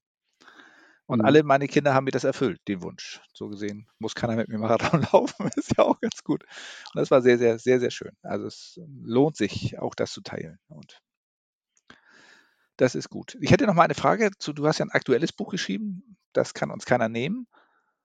Wie viel biografisches, wie viel biografisches ist denn dabei? Das ist ja ein Münchner und ein Hamburger oder zumindest ein Bayer und ein, und ein Hamburger. Und das ganze spielt auch noch am, am Kilimanjaro. Also alles Orte, die dir vertraut sind. Ist das, also Zufall ist natürlich Quatsch, du schreibst ja nicht zufällig, du machst ja einen Plan, hast du gesagt, von dem Buch. Mhm. Sind in den Figuren, in deinen Figuren auch autobiografische Züge da? Oder sind das nur Erfahrungen, die du machst durch deine Reisen oder so, die du da reinpackst? Also ich habe es vorhin ja schon mal gesagt, ich glaube, ähm, auch gerade in der Literatur, ein Leser merkt, ob ein Buch einfach nur ähm, eine, eine, tolle Idee ist, die dann ähm, abgehandelt wird, äh, möglichst spannend, äh, oder ob äh, ein Schriftsteller Erfahrungen gemacht hat und eben aus den Erfahrungen heraus äh, schreibt. Ich glaube, das merkt man. Und ähm, ich bin ursprünglich gestartet äh, als, als, also als experimenteller Schriftsteller, der also nur ja, auf dem Reißbrett sozusagen der Fantasie möglichst äh, schöne Sprache oder so äh, erzeugen wollte und bin im Laufe meines Lebens auf die Gegenseite übergeschwenkt und deswegen da ist die Antwort, natürlich stecken da auch jede Menge und zwar auch bittere Erfahrungen drin. Nicht so sehr am Kilimanjaro, das war eine tolle Sache, sondern die, eingelegte Geschichte, die in dem Roman dann ja letztlich den Kern äh, ergibt, die, die eingelegte Liebesgeschichte, um die es da geht, ist, ist, ist sehr hautnah erlebt. Äh, ich war in, in, in einer Kriegspause damals in Ruanda und Burundi und wäre da fast gestorben, allerdings nicht äh, also von mit Gewalt, sondern an einer Blutvergiftung. Und es war ziemlich dramatisch und äh, viele Jahre später habe ich eben das auch in dem Roman verarbeitet. Aber, und jetzt kommt das Aber eben, ich mag es nicht so gerne, wenn man eins zu eins autobiografisch seine Sachen äh, runterschreibt. Die Autobiografie, Autobiografie ist nie so gut wie ein durchdachter Roman. Die hat immer Schwachstellen. Also das weiß ich sehr gut aus meinem eigenen Leben. Das brauche ich auch nicht plattgewalzt zu werden ähm, in Buchform. Äh, die Sache besser zu durchdenken, als man sie erlebt hat oder anders und natürlich vor allen Dingen die Figuren auch anders zu konzipieren. Ich glaube, da beginnt dann Literatur, dass man äh, Rollen, äh, Rollen entwickelt und das Erlebte sozusagen nochmal mit anderen Augen sieht und in andere so mosaikhafte Abläufe bringt, sodass am Schluss doch ein anderes Bild ähm, äh, rauskommt, obwohl die Einzelteilchen erlebt oder, oder gesagt ja. oder sonst was. Weißt du, was ich meine? Also das ja, ja. erlebte Bits, aber das Ganze ist dann doch was. Es ist eben dann ein Buch. Ja. So ist das auch bei dem, ganz besonders bei dem Buch. Ja, da fiel mir das also, natürlich besonders auf, sei, oder war es sehr auffällig, weil das, war das viele, aber bei anderen Büchern wahrscheinlich auch so bei dir. Da war das ein bisschen auffällig. Ja, das war natürlich auch am Anfang die Konstellation, ein Bayer und ein Hamburger. Genau. Okay, das bietet ja schon vom Klischee her äh, vieles. Und ähm, ich habe mich übrigens selber gewundert, wie ich glaube, bis heute bin ich in Hamburg noch, ich bin noch der Münchner Autor, der zufällig in Hamburg sehr, sehr lange lebt. Aber ähm, Hamburger wird man ja nicht weiß ja jeder und schon gar ein echter. Das dauert, glaube ich, drei Generationen. Also ich schaffe ja, das jedenfalls nicht mehr.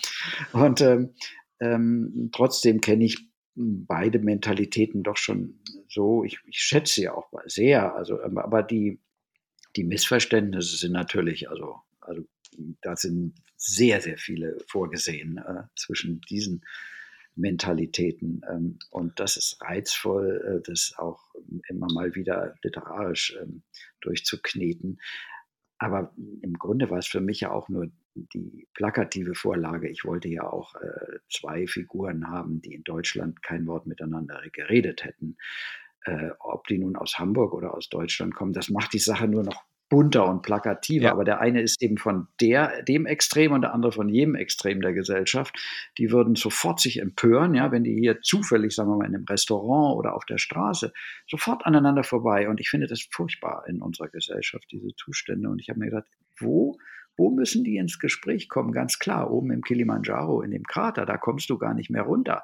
Du musst, du musst dort miteinander ins Gespräch, wider Willens, obwohl du eigentlich dir sicher bist, das ist ein Arsch, ähm, weltanschaulich, der ist völlig zu ähm, verabscheuen, kein Wort rede ich mit dem. Und dann kommt auch noch der Schneesturm da oben und, ähm, und dann wachst du auf äh, und hast, bist ein Überlebender plötzlich, weil ich habe das erlebt, also da bist dann minus 20 oder ja, ja minus 20 Grad hat es da schon.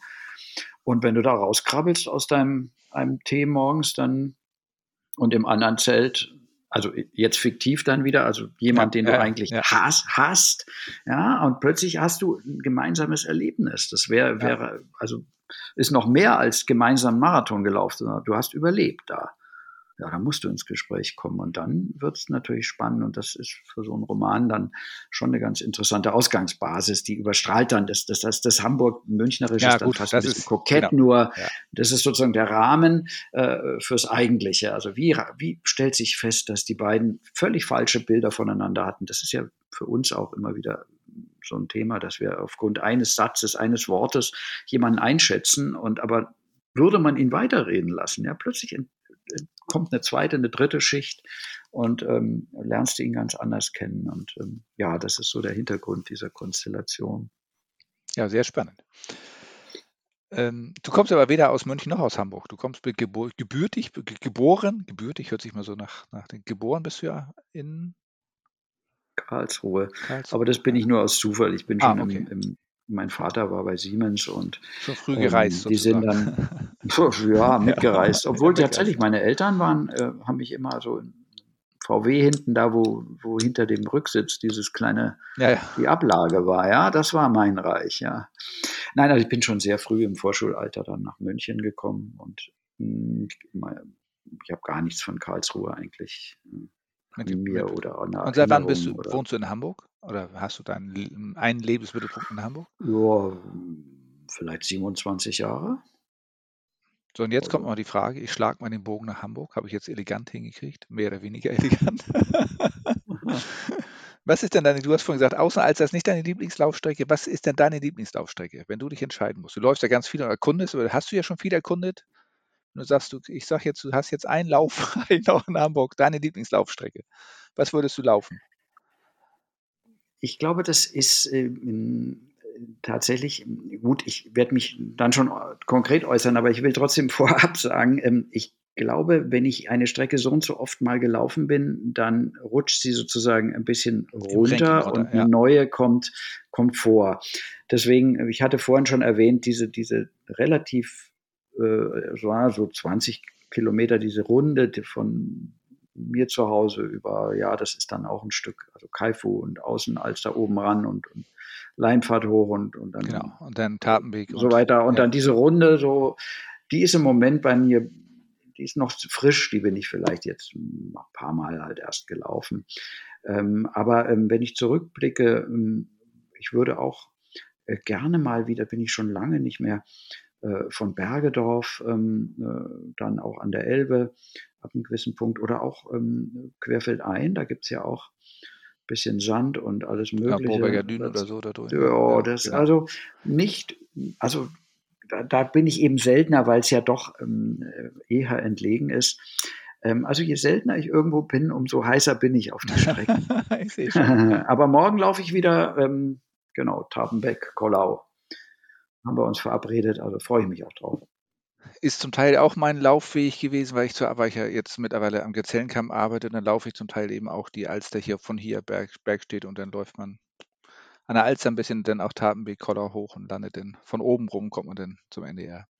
So, da ist mir das mhm. nicht ganz fremd. Durch Stellinger Schweiz, ne? Stellinger Schweiz ist meine Mittagsrunde. Das war für mich gewesen. eine sensationelle, sensationelle Entdeckung. Was erstens der Name schon mal reizt ja schon sehr.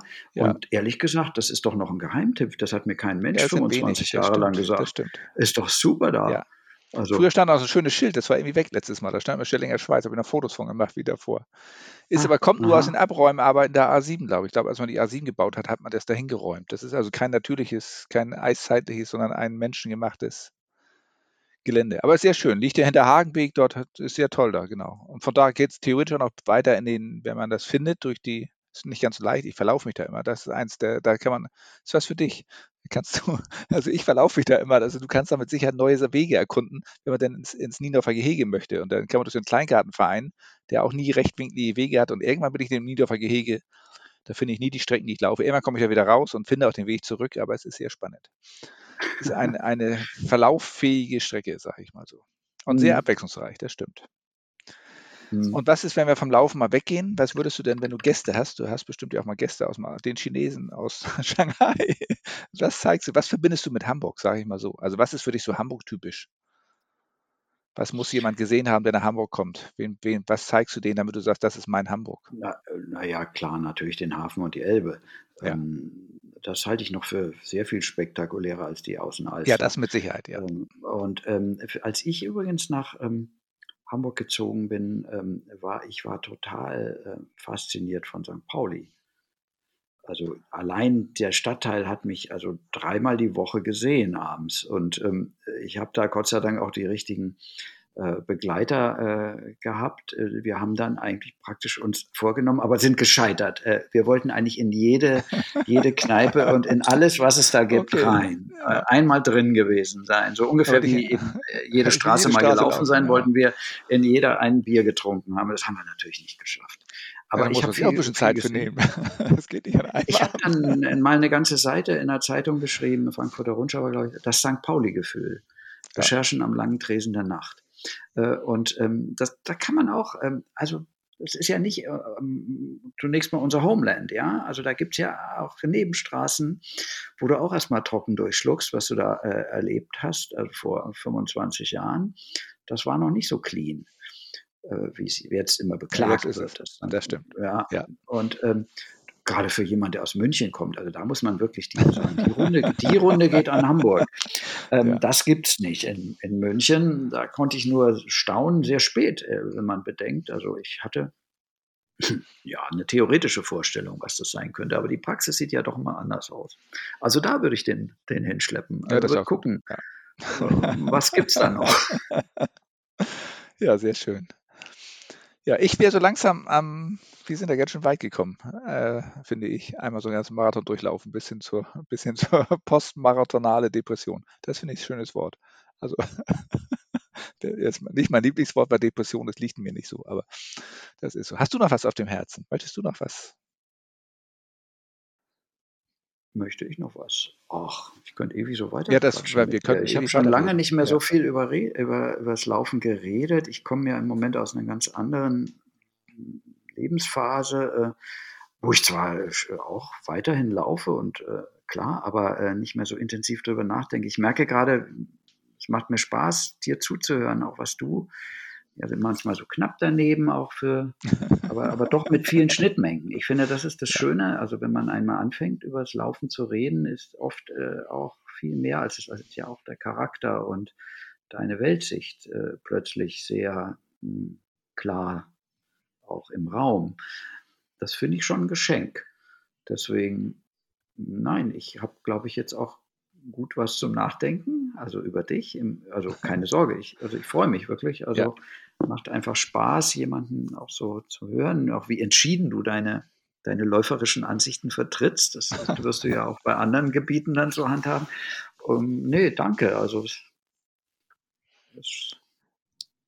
ja, es war auch mir eine große Freude. War sehr interessant, manchmal auch ein bisschen tiefsinnig, hoffentlich nicht zu traurig das eine oder andere, aber es gehört auch dazu, glaube ich. Das. Laufen ist ja durchaus ein, äh, wir waren ja nicht traurig, wir waren ja gut drauf, das nicht. Aber es ist ja durchaus etwas Nachdenkenswertes. Hat mir sehr viel Freude gemacht.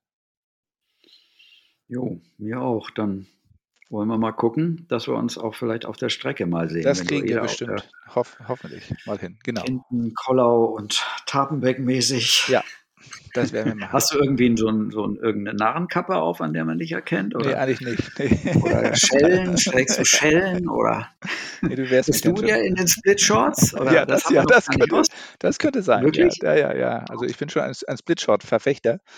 Und das habe ich auch ah. an, an, meinen Sohn vererbt. Er findet das gut. Und ich, das habe ich ihm, glaube ich, vererbt. Also das ist irgendwie die Split-Shots-Generation. Ich trage die auch mit Würde, hoffe ich.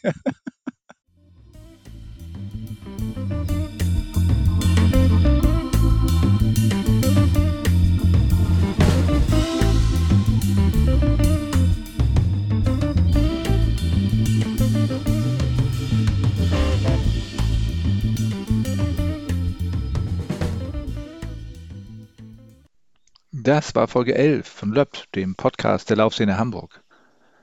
Zu Gast war der Schriftsteller Matthias Politiki. Ich bedanke mich fürs Zuhören und würde mich freuen, wenn ihr wieder reinhören würdet. Bis dahin und bleibt gesund, euer Berger.